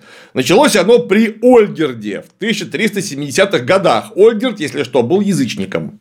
И командовал ну, в центре своем всякими разными жемайтами, аукшайтами, которые тоже еще никакого христианства, ни католического, ни православного не принимали. Это вот Егайло в 1385 году, который, по вашему мнению, объединил ВКЛ и Польшу в единое государство, вот это мнение неправильное, потому что он не объединил их, он создал личную унию. Потому что у поляков пресеклась по мужской линии династия Пястов, правила поляками королева Ядвига, а по польским законам королева править не может. Вообще. И поэтому ее звали король Едвига некоторое время. Но всем было понятно, что у нее нет э, некоторых предметов, которые есть у настоящего короля. То есть она не сможет сделать детей. Поэтому срочно королю Едвиге нужен настоящий король. Ну, траля-ля, получилось так, что это оказался Егайло. И вот Великое княжество Литовское и Польша оказались объединены личной унией при наличии династии Егелонов. Они все присягали им. При этом Егайло и его потомки были одновременно королями польскими и великими князьями литовскими. Но заметьте, Польшей и Литвой управляли отдельные сеймы. Если Польша воевала с кем-то, это вовсе не значило, что литовский сейм даст войско Польше на помощь. И наоборот. Это очень да, это, даже не, это даже не конфедерация, это именно что уния. Ну, деды же не зря назвали ее Кревская уния. То есть союз, не более чем. Ну и потом, да, во время Люблинской унии уже 16 века эта уния была куда плотнее, и в самом деле поляки подмяли литовцев под себя довольно быстро. Да, и э, насчет быстрой потери значения. А, эта быстрая потеря значения продолжалась 150 лет. Это в два раза дольше, чем существовал Советский Союз. В исторической ретроспективе быстро. Ну, конечно, если мы от шумеров посмотрим, так все быстро. Дальше рассказывают про революционную стихию. Что... Сначала была Российская империя, потом выделилась Белорусская Народная Республика, потом польская интервенция. И вот 1925 год Западная Беларусь отходит к Польше, а БССР в составе СССР. Белорусов поляки, конечно же, угнетали всячески. Но вот 1939 год, воссоединение, потом Великая Отечественная война, 30% населения уничтожено, половина материальных богатств Беларуси уничтожена, послевоенное восстановление, очень много построили, и вот СССР развалился, и в 1991 году все переименовали в Республику Беларусь. Теперь это очень хорошее, развитое государство. Потому что в СССР строили Белазы, а канадцы вот не смогли Белаза построить, вы представляете? Не, ну ты чувствуешь все равно политическую конъюнктуру? Конечно. Бела... Беларусь приятная, а вот Молдова и Украина как-то вот, вот подкачали, понимаешь? Что-то у них с национальным характером не то. Да, э, хотя молдаване вырастили биомассу на орбите. А НАСА не смогла, а белорусы смогли построить БелАЗ, а канадцы не смогли. Опа! Но это пока они, так сказать, под мощной пятой Союза были, а потом все. Нет, нет, нет, что ты. Там в фильме сказано, что при Лукашенке кому белазы продолжают строить, и все у них хорошо с белазами. Не, я про Молдову. С Беларусью А, про Молдову, Беларусь да, молодец. да, естественно. Молдову все, уже никакой биомассы. Ничего больше у них нет, только павуки разбегаются по-прежнему. Павук, он самоходный, его не нужно заставлять, он сам, когда надо, тогда и побежит. И вы когда-нибудь пробовали кинуть паука? Он не летит. Да. О чем это я? Я о том, что Белаза это, конечно, очень крутая машина. Там нам рассказывают, что 50% мирового рынка были карьерных самосвалов, конечно, крупнотоннажных, было за Белазами. Это правда. Только вы знаете, пока у нас Белазов не построили, у нас использовались по полной программе карьерные грузовики Камацу. И ничего, покупали как миленькие. Они немножко не православные, эти грузовики. У них фамилия какая-то не очень, у этих Камацу. То есть, не сразу мы в Беласта научились. Отнюдь. Вы когда эти вот противопоставления делаете, вы поймите, что харкать на окружающих довольно глупая затея, потому что харкать умеют все. И более того, она как это самохаркивающаяся система складывается, потому что вы смотрите в Google и понимаете, что СССР это долго, и когда-то в СССР очень многих э, крутых технических штучек просто не было, а потом они появились, и вы представляете, поначалу мы их делали хреново, а на Западе их делали гораздо лучше, просто потому что делали гораздо раньше и больше. Потом мы научились, стали делать не хуже, а кое-что так и не научились делать. Что-то на Западе не умели делать, а мы делали гораздо лучше. Но это международное разделение труда так работает. Просто не нужно думать, что вот эти вот страны, которые развивали у себя промышленность и науку с 16 века, это какое-то сборище лохов и неудачников. Это очень глупое замечание, исключительно. А дальше начинается имперская история. Российская империя создавалась таким образом, что взаимопроникновение культур... Вслушайтесь. Российская империя создавалась таким образом, что взаимопроникновение культур стало ее основой и только некоторая часть элиты стремилась на запад, а народ поддерживал движение на юг, в Константинополь. Даже иностранцы, которые оказывались в России, вы представляете, становились русскими. Вот, например, Олег Даль, который нам словарь живого великорусского языка изобрел. А какое там было взаимопроникновение-то? Когда мы говорим о том, что как раз национальные окраины и угнетались и в культурном смысле слова, и в, в смысле языка, и в смысле не предоставлением никаких гражданских прав и свобод. А кто, какое там взаимопроникновение-то непонятно было? Нам две серии подряд рассказывали, что вот смотрите, пришла Россия в Узбекистан, а из Узбекистана немедленно пришли ковры в Россию. Во! А потом раз, и вообще весь Туркестан оказался российский. Смотрите, к нам восточная мода на архитектуру проникла. О как! О! Взаимопроникновение культур. Чую. Знаешь, заходишь ты, э, ну, примерно к 87% населения России куда-нибудь в Тамбовскую губернию, в деревенскую хату. А вся хата в узбекском стиле построена, там везде узбекские ковры, все плов кушают.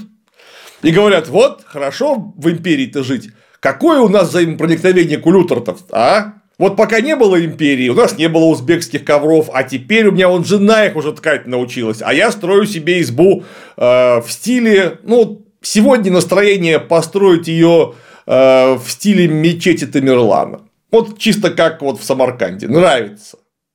Ау. Это, если что, была шутка, потому что это взаимопроникновение культур, оно довольно ограниченное, но было. Не, ну прикольно, конечно, вот посмотрите, какой-нибудь Лермонтов на Кавказ уехал, а там воевать вот в том, что ему выдали в Петербурге, не очень удобно. Так он там в черкеску, конечно, переоденется, просто потому что эта черкеска там изобретена, черт знает, наверное, веке в седьмом еще. И вот это вот папаха, черкеска, газыри красивые, шашка, там удобно. И когда ты приезжаешь домой весь такой прекрасный, все думают, о, ничего себе, какой джигит стал-то наш Лермонтов. Ну, Лермонтов, конечно, не приехал, но кто-нибудь другой-то обязательно приехал. И да, в восточной или, например, кавказской на какой-то момент в узких кругах ограниченных людей делается модным. Только скажите, какое-то отношение к России имеет? У какого крестьянина, была свободная наличность, досуг, элементарная образованность, чтобы где-нибудь в Новгородской губернии нарядиться в черкеску и ходить так. К вящему наслаждению окружающих. Представляешь, идет такой крестьянин в лаптях и в черкеске. Там дам дам дам дам И постоянно сбивается на лезгинку. Хоп! Хоп! Топ-тобе! Топ-тобе! И такие все вокруг. И это новгородская деревня так выглядела в 19 веке, даже в 18 я почти уверен. Или какой-нибудь там Дыханин в Средней Азии. Иногда, знаешь, так вот э, сядет около дувала, закурит немножко анаши, достанет балалайку и знаешь, Эх, дубинушка, ухнем. Затянет с неуловимым таким, знаешь, таким вот таким русским надрывом, глядя на бесконечную степи пасущихся верблюдов. Ну, так же это работало, я уверен. Ну, у них реально какая-то деформация. У них, понимаешь, 90% населения, они как бы к населению не очень относятся. Вот у них там царский двор, ну и вот еще вот богема интеллигенция, вот это вот вся. Вот это, да, это население. А вот эти 90%, которые там, знаешь, где-то вот в грязи ковыряются, это так, это отбросы местные. А это отбросы, ты, ты что, не слышал, о чем нам сказали? Отбросы стремились на юг, в Константинополь, к проливам. Очень им было это интересно. Не, ну на юг прикольно, конечно. Я тоже на юг постоянно стремлюсь, как отброс. Там тепло. Это вы, дорогие друзья, знаете, что случилось во время Первой мировой войны, когда отбросы научились массово читать, то, по крайней мере, у них в зоне ручной доступности были люди, которые могут газету прочитать и пересказать, что там написано всем окружающим. Что случилось в Первую мировую войну, когда отбросы узнали, что война идет за Константинополь на самом деле. Ну, потому что там некоторые идиоты догадались это в открытой печати написать. Так массовое дезертирство началось, потому что крестьянинам Константинополь крестьянинам, крестьянам Константинополь был не просто не нужен, он им был прямо вреден, потому что они отлично понимали, что через Босфор и Дарданелло будет возить еще больше зерна. Наш народ основная его масса категорически не хотела в Константинополь. Это как раз кусочек этой самой элиты хотел в Константинополь, а, а другой не хотел, кстати, да, это правда. А хотел на Запад. Только скажите, какая разница? Вы будете бабки вывозить через Ригу или через Ригу и Константинополь? Ну вот для основной массы населения, вот скажите, у нас сейчас огромное количество различных газов с нефтями выводится в разные другие страны. Вы лично, ну в смысле нет, вы-то создатели фильма, я ничего не говорю. Вот ты, Вика, много видела с того, что у нас нефтепровод заработал в свое время новый или газопровод? У тебя может я быть. Не имею я к нему отношений, он ко мне не имеет. Слушай, а я думал, что сейчас газопровод откроют, и мне прям приходят и говорят: на тебе, Жуков, дополнительных 100 рублев. Мы газопровод открыли, а ты же русский. Но нет, что-то пошло не так. Блин. Вы готовы ко второй части?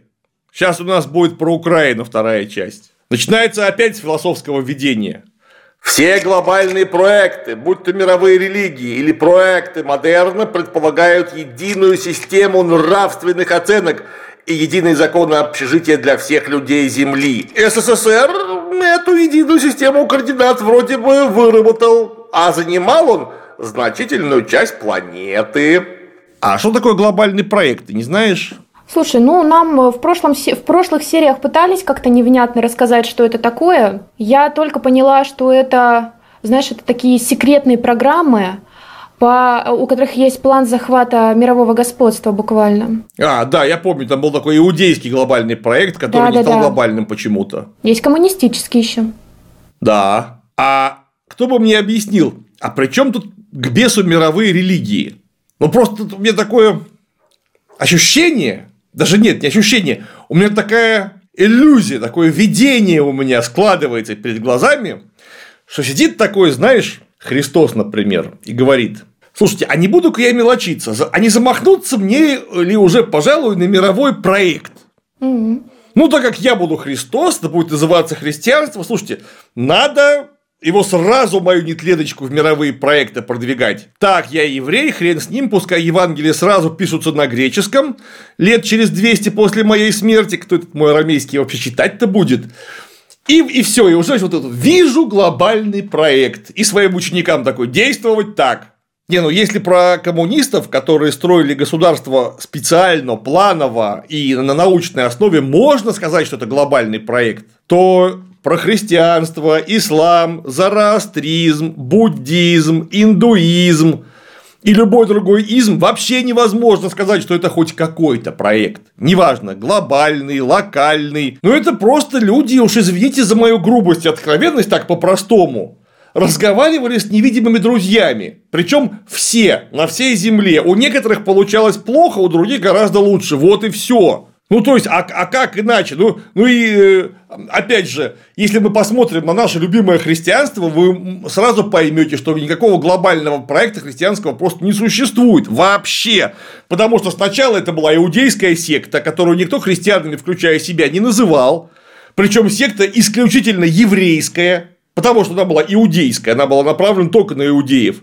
И, конечно, против римлян. Потом она эволюционировала до одной большой конфессии, которые распались на две, а потом на три конфессии, внутри которых тоже не все так однозначно, потому что вот да, у нас православие распалось католицизмом в два приема в 9 веке и в 11, а католицизм 14 века начал реформироваться и дореформировался сначала до гуситов, ну сначала до виклифистов, потом до гуситов, а потом до протестантов. Гуситы сами внутри себя побились на таборитов, чешских братьев и утраквистов протестанты на лютеран, англикан, кальвинистов, баптистов, анабаптистов, методистов, амишей, пресвитериан, пятидесятников, квакеров. Ну, а православные завели себе немедленно староверов, а потом пересрались по имущественным вопросам внутри себя опять же. И вот вы точно уверены, что иконоборцы в Византии и, скажем, ариане имели э, четко выверенный проектный механизм один на всех? А нахрена тогда проводили Вселенский собор, это мне интересно. Ну, если уже все придумано до нас, зачем собираться и о чем-то договариваться? Дальше вопрос важный. При этом, как квалифицировать советского человека, который, в отличие от американского, получился и реально существовал? Непонятно. Ведь, если приглядеться, он был тем самым русским. Почему? Это знаешь? Они это Рокки, э, глядя, думают, что все думают так же, как думали создатели фильма Рокки. Угу. Если вам непонятно, могу помочь. Советский человек – это человек, который родился, вырос и был воспитан, а потом работал в обществе без эксплуатации человека человеком. И если приглядеться, вот вы там говорите, если приглядеться, так вот, если приглядеться, то абсолютно похрену его этническая принадлежность. То есть, в самом деле, неважно, когда у вас грузины, русские, армяне, азербайджанцы, чукчи, евреи и так далее работают на одном и том же заводе, сами на себя, наполняя общественные фонды потребления, то их это форма носа, разрез глаз и образ мыслей конкретно не имеет никакого значения вообще в рамках одной страны их этническое значение стремится постепенно к нулю. Я не говорю является нулем, но стремится к нулю, как нечто общественно значимое, точно. Это в отличие от Российской империи, где до формы черепа и формы исповедания очень много кому было интересно. Причем на уровне государственного аппарата подавления. Кстати, а ты не поняла, за что они постоянно обижают американцев? Ну вот, советский человек где получился, а американский не получился. Да почему обижают? Они не обижают, они просто в течение нескольких серий фильма откровенно дискриминируют всех, кто не русский. А не русский, не белорус, ну еще там пара национальностей, которые их устраивают, которые э, в плане политической конъюнктуры сейчас им кажутся удобными. Слушай, по этому поводу дружище Воланд еще говорил в романе «Мастер и Маргарита». Вот за что у вас не возьмись, ничего нет. Ну, хоть сатана есть, а сатана есть – это вы автор этого заунывного бреда, который приправлен вот такой вот бочкой матерой фашистской пропаганды, которая именно матерая и именно фашистская. Любой национальный характер очевиден, но неопределим. Попытка... Ой, блин, дальше круто будет. Попытка описать национальный характер сталкивается с этическими проблемами, которые современная наука не способна преодолеть. Ведь с точки зрения науки этой религии эпохи просвещения – все люди и разные, и одинаковые, и классифицировать их неэтично, потому что неизбежно приведет к расизму. Поэтому национальный характер изучается разными науками, которые не взаимодействуют. И сложить в картину калейдоскоп из наблюдений довольно сложно. А русский дух – это мечта о разнообразном сказочном мире – а дух негров Банту – это мечта о навозных мухах, говне и менструации. Вот бродят эти банту по саванне, по бескрайней. И нет вот бы о чем-нибудь разнообразно сказочном подумать. Нет, все мысли строго о менструации. Вот как вы такое придумываете? Почему русский дух – это мечта о разнообразном мире, а англичане не мечтают о разнообразном мире или о чем-то сказочном? Кстати, а почему негры Банту не мечтают? Я вот, например, с ними лично общался и слушал их сказки. Они очень интересные. И, кстати, у них есть свой Змей Горыныч. И Иванушка Дурачок. Вообще, я бы сразу, знаешь, э, они там потом очень долго на протяжении окончания второй серии и начала третьей серии пытаются объяснять и рассказывать, что такое русский национальный характер. Делают они это очень пространно и выделяют вот эти критерии типа русского национального характера. Значит, например, они рассказывают, что в России судят не по намерению, а по результату, что русские всегда кого-то судят, особенно они судят себя, что приводит к самоедству, о том, что русские с судьбой не спорят, они к ней прислушиваются. Я, честно, вообще не понимаю, откуда они выделяют вот эти черты национального русского характера. Ну ладно. Еще они там говорят, что э, русские не терпят обмана, что не любят они ябедничать, то есть, ну, доносительствовать. В общем, вот такую вот целую корзину набирают всего интересного. У меня первый вопрос, если честно. М-м, вообще сама категория национального характера, национального в смысле относящегося к определенному этносу, это такая мутная штука. Вообще наука еще, по крайней мере, четко не определилась э, с тем, есть национальный характер, нет его, что на него влияет, какие конкретно факторы. Э, потому что, блин, ну как по мне, ну вот серьезно, дело-то прежде всего в социальном окружении, воспитании, в образовании – конкретного человека, если мы возьмем какого-нибудь, ну, условного там чукчу, француза и татарина и поместим их, будучи маленькими, на одну территорию проживания, воспитывать, образовывать будем одинаково, прививать одни и те же культурные, этические ценности, морально-нравственные нормы и так далее, то, в общем-то, из них и вырастет так или иначе, ну, люди с плюс-минус э, общим мировоззрением, с общей культурой ценностей и так далее. То есть тут вот э, сам этнос как таковой, как по мне, особенной роли не играет. Кстати, вот э, советские исследователи, в общем, в массе своей это тоже придерживались этой же самой позиции. Но нам говорят как факт, что национальный характер есть, и самое главное, по всей вероятности, он неизменен, то есть он константа, потому что они с уверенностью барана выделяют одни и те же критерии русского национального характера, которые русский народ, видимо, проносит через века, несет отчаянно. И то есть тут совершенно непонятно, на каком основании они их выделяют, где они их откопали вообще. Это потому, что у нас много синонимов слова «истина». Ну, они так сказали. Ну, а, да. Русский человек правдоискатель, у нас даже в языке это отразилось. Они там говорят, что национальный характер еще лингвистика исследует. Вообще. Никогда бы не подумал. Думал, лингвистика язык исследует. И у нас очень много синонимов слова истина. Вот так мы любим и ищем правду. Остальные не любят и не ищут. И у них, знаешь, всегда это так звучит в фильме. А, а, а вот русские я бы чуть-чуть не любят. А вот русские ребята-то искренние, а вот русские склонны к тому, чтобы перенимать э, ну, чужие культурные особенности и делиться своими. Это всегда так звучит, что все остальные национальности с их национальным характером, они вообще не такие. Вот они не такие, как русские, с их вот этими э, преимуществами. Вот всегда у них это так звучит. И дальше Кстати, мне а очень ты знаешь, нравится... сколько у нас синонимов слову истина? Я вот знаю два: истина и правда. Ну, может, какая-нибудь достоверность. Ну, это не совсем одно и то же. Так я могу сказать еще реальность, или не знаю, аминь, аксиома. Да. ну, ну да. А только и то, и другое это не, русские слова, это греческие слова. А вот во французском, между прочим, 9 синонимов слова правда, самых разных. Потому что в рай правда, верите истина, труизм банальная истина, ля палисад прописная истина, люмье божественная истина, ну буквально э, свет. De la discussion жали ля люмье, то есть в споре рождается истина. Оракль, непреложная истина, досологии, э, окончательная истина. Справедливая правда, justice, это у них, это вот это все у французов. То есть, видимо, они упарываются по правде, ну, минимум в два, в четыре раза сильнее русских. Минимум если уж вы так рассуждаете.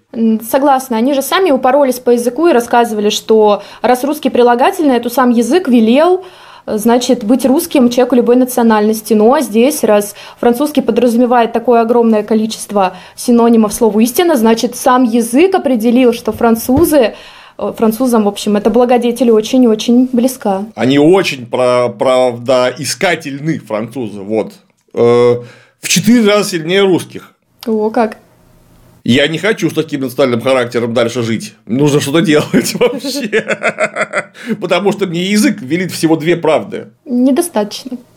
У французов-то 9, блин, гораздо лучше. Дальше мне очень нравится у них цитата. «И то, что лейтмотивом звучит в головах думающих на русском языке, формулируется как-то так.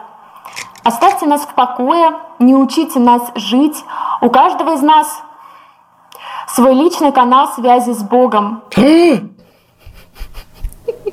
Мы получаем индивидуальные инструкции свыше, по которым мы живем. Мне опять же кажется, знаешь, что вот это сообщение, оно современное. То есть оно является э, таким сообщением, знаешь, в ключе современной пропаганды о том, что Запад хватит на нас давить. Не мешай нам, у нас тут своя культурная идентичность, самобытность, сплочение, скрепление нации. Ты можешь перестать выносить сумятицу? Я нет, не могу. Ты, ты понятно. Слушай, а я думал, что вот это вот Максима Моня, не учите меня жить, лучше помогите материально. Она какая-то еврейская, скорее.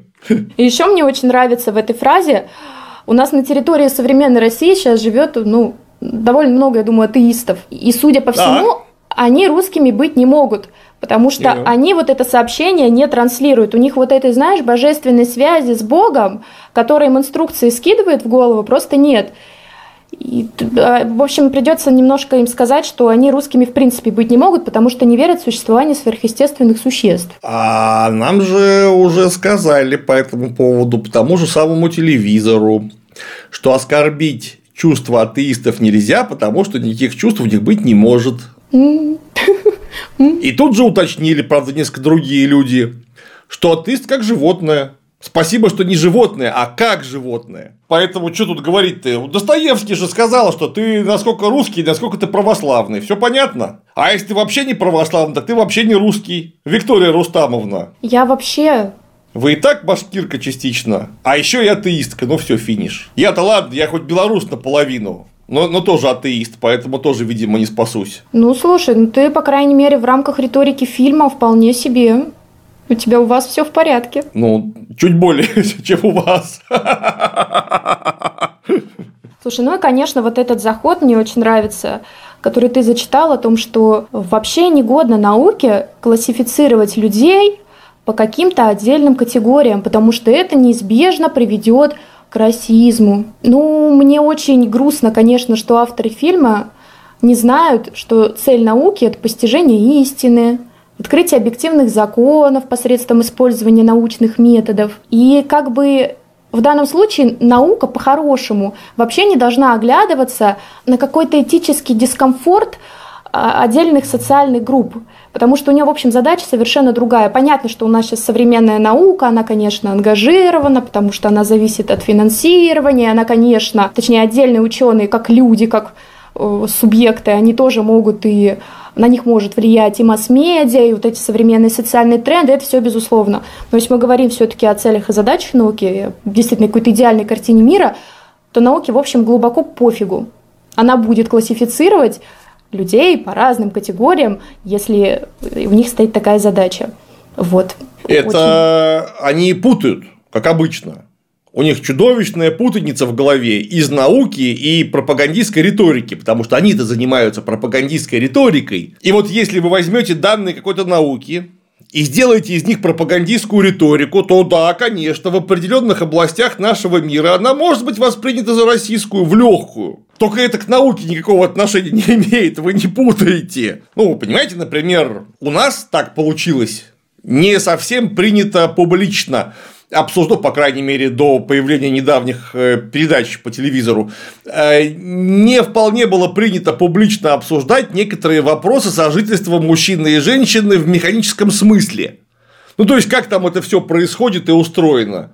У нас это не очень приличным считается. Оно поэтому и называется интимным. Но при этом есть такая наука, которая занимает, даже не одна, которая занимается прямо этими вопросами. И там это не просто непри, не, неприлично, они просто обязаны этим заниматься, писать слова. Там пися, попа, там шпили-вили, вот это вот все. Ну, потому что это, это их предмет, черт возьми. И то же самое люди, которые э, науки не общаются друг с другом которые занимаются национальным характером. Там у них лингвистика занимается национальным характером и культурология. Я чисто для справки. Национальным характером занимается антропология и этнография. Когда-то это были две разные науки, теперь это одна наука в рамках одной исторической науки. То есть у нас история, антропология и этнография общаются. Я даже знаю одно место, где они общаются непосредственно прямо сейчас. 92-я аудитория ИСТФАКа СПБГУ. Вот картинка. Там у нас кафедра антропологии и этнографии. Там антропология общается с этнографией, они все вместе с историей. Я видел. Ну, я там мимо ходил, у меня, собственно, мой учитель по этнографии, антропологии оттуда происходит, Александр Вильямович Гадло. Так что нет, вы немножко путаете и наводите тенек на плетенек, потому что я мне прям даже стало обидно за альбу-матерь. Потому что в моей альма-матери а науки как-то вот общаются друг с другом, а ничего. А, да, кстати, может быть, вы не слышали, есть такие междисциплинарные исследования, они очень популярны с 19 века, когда берут, например, историки, социологов в плен и заставляют что-нибудь рассказывать себе. Или, например, археологи и историки вместе берут в плен математика и заставляют вместо себя чего-нибудь считать. Сейчас это вообще ну, такое всеобщее употребление получило, когда вы особенно, в смысле, вот этих вот антропологических исследований берете в плен какого-нибудь смежника или даже совсем не смежника, а из совсем другой э, какой-нибудь среды человека и начинаете вместе что-нибудь исследовать. Про национальный характер у них там есть, опять же, ну, мне очень печально, когда правое полушарие с левым не дружат, и они вместе ненавидят лобные доли мозга, которые за логику ответственны. Вы там сказали, что нельзя определить, ну или там как-то хотя бы попытаться описать национальный характер. Такая тонкая штука непонятная. И дальше пять минут нам рассказывали, что такое русский национальный характер. У них даже есть вот эта первая фраза «Любой национальный характер очевиден, но неопределим. То есть он, понимаешь, он с одной стороны очевиден, то есть понятен, но определить, то есть выразить словами не, не могут. Но да, пять минут выражают. Ох, боже мой. Ну, там у них еще, знаешь, психиатрия мозгом занимается. Потому что там у них сказано, что откуда берется национальный характер, не знает никто. Ну, то есть, и завтра фильма никто, видимо, не знает. Любимый большевиками Ницше любимый большевиками Ницше. Был Фрейд. Утвержд... Ну да. Э, утверждал, что национальный характер порождает климат и пища. Место под солнцем в самом деле должно влиять на выработку всякого разного попытков, попыток адаптации, как они говорят, но тогда и по боку вся классическая психиатрия, которая утверждает, что мозг функционирует везде. А? Как тебе такое, Илон Маск? Психиатрия занимается такими, как вы, а не мозгом. Не психотерапевты, не психологи вам уже не помогут. Психиатр, уколы, таблетки, кровать с ремнями, мягкие стены. Это сейчас грубо было.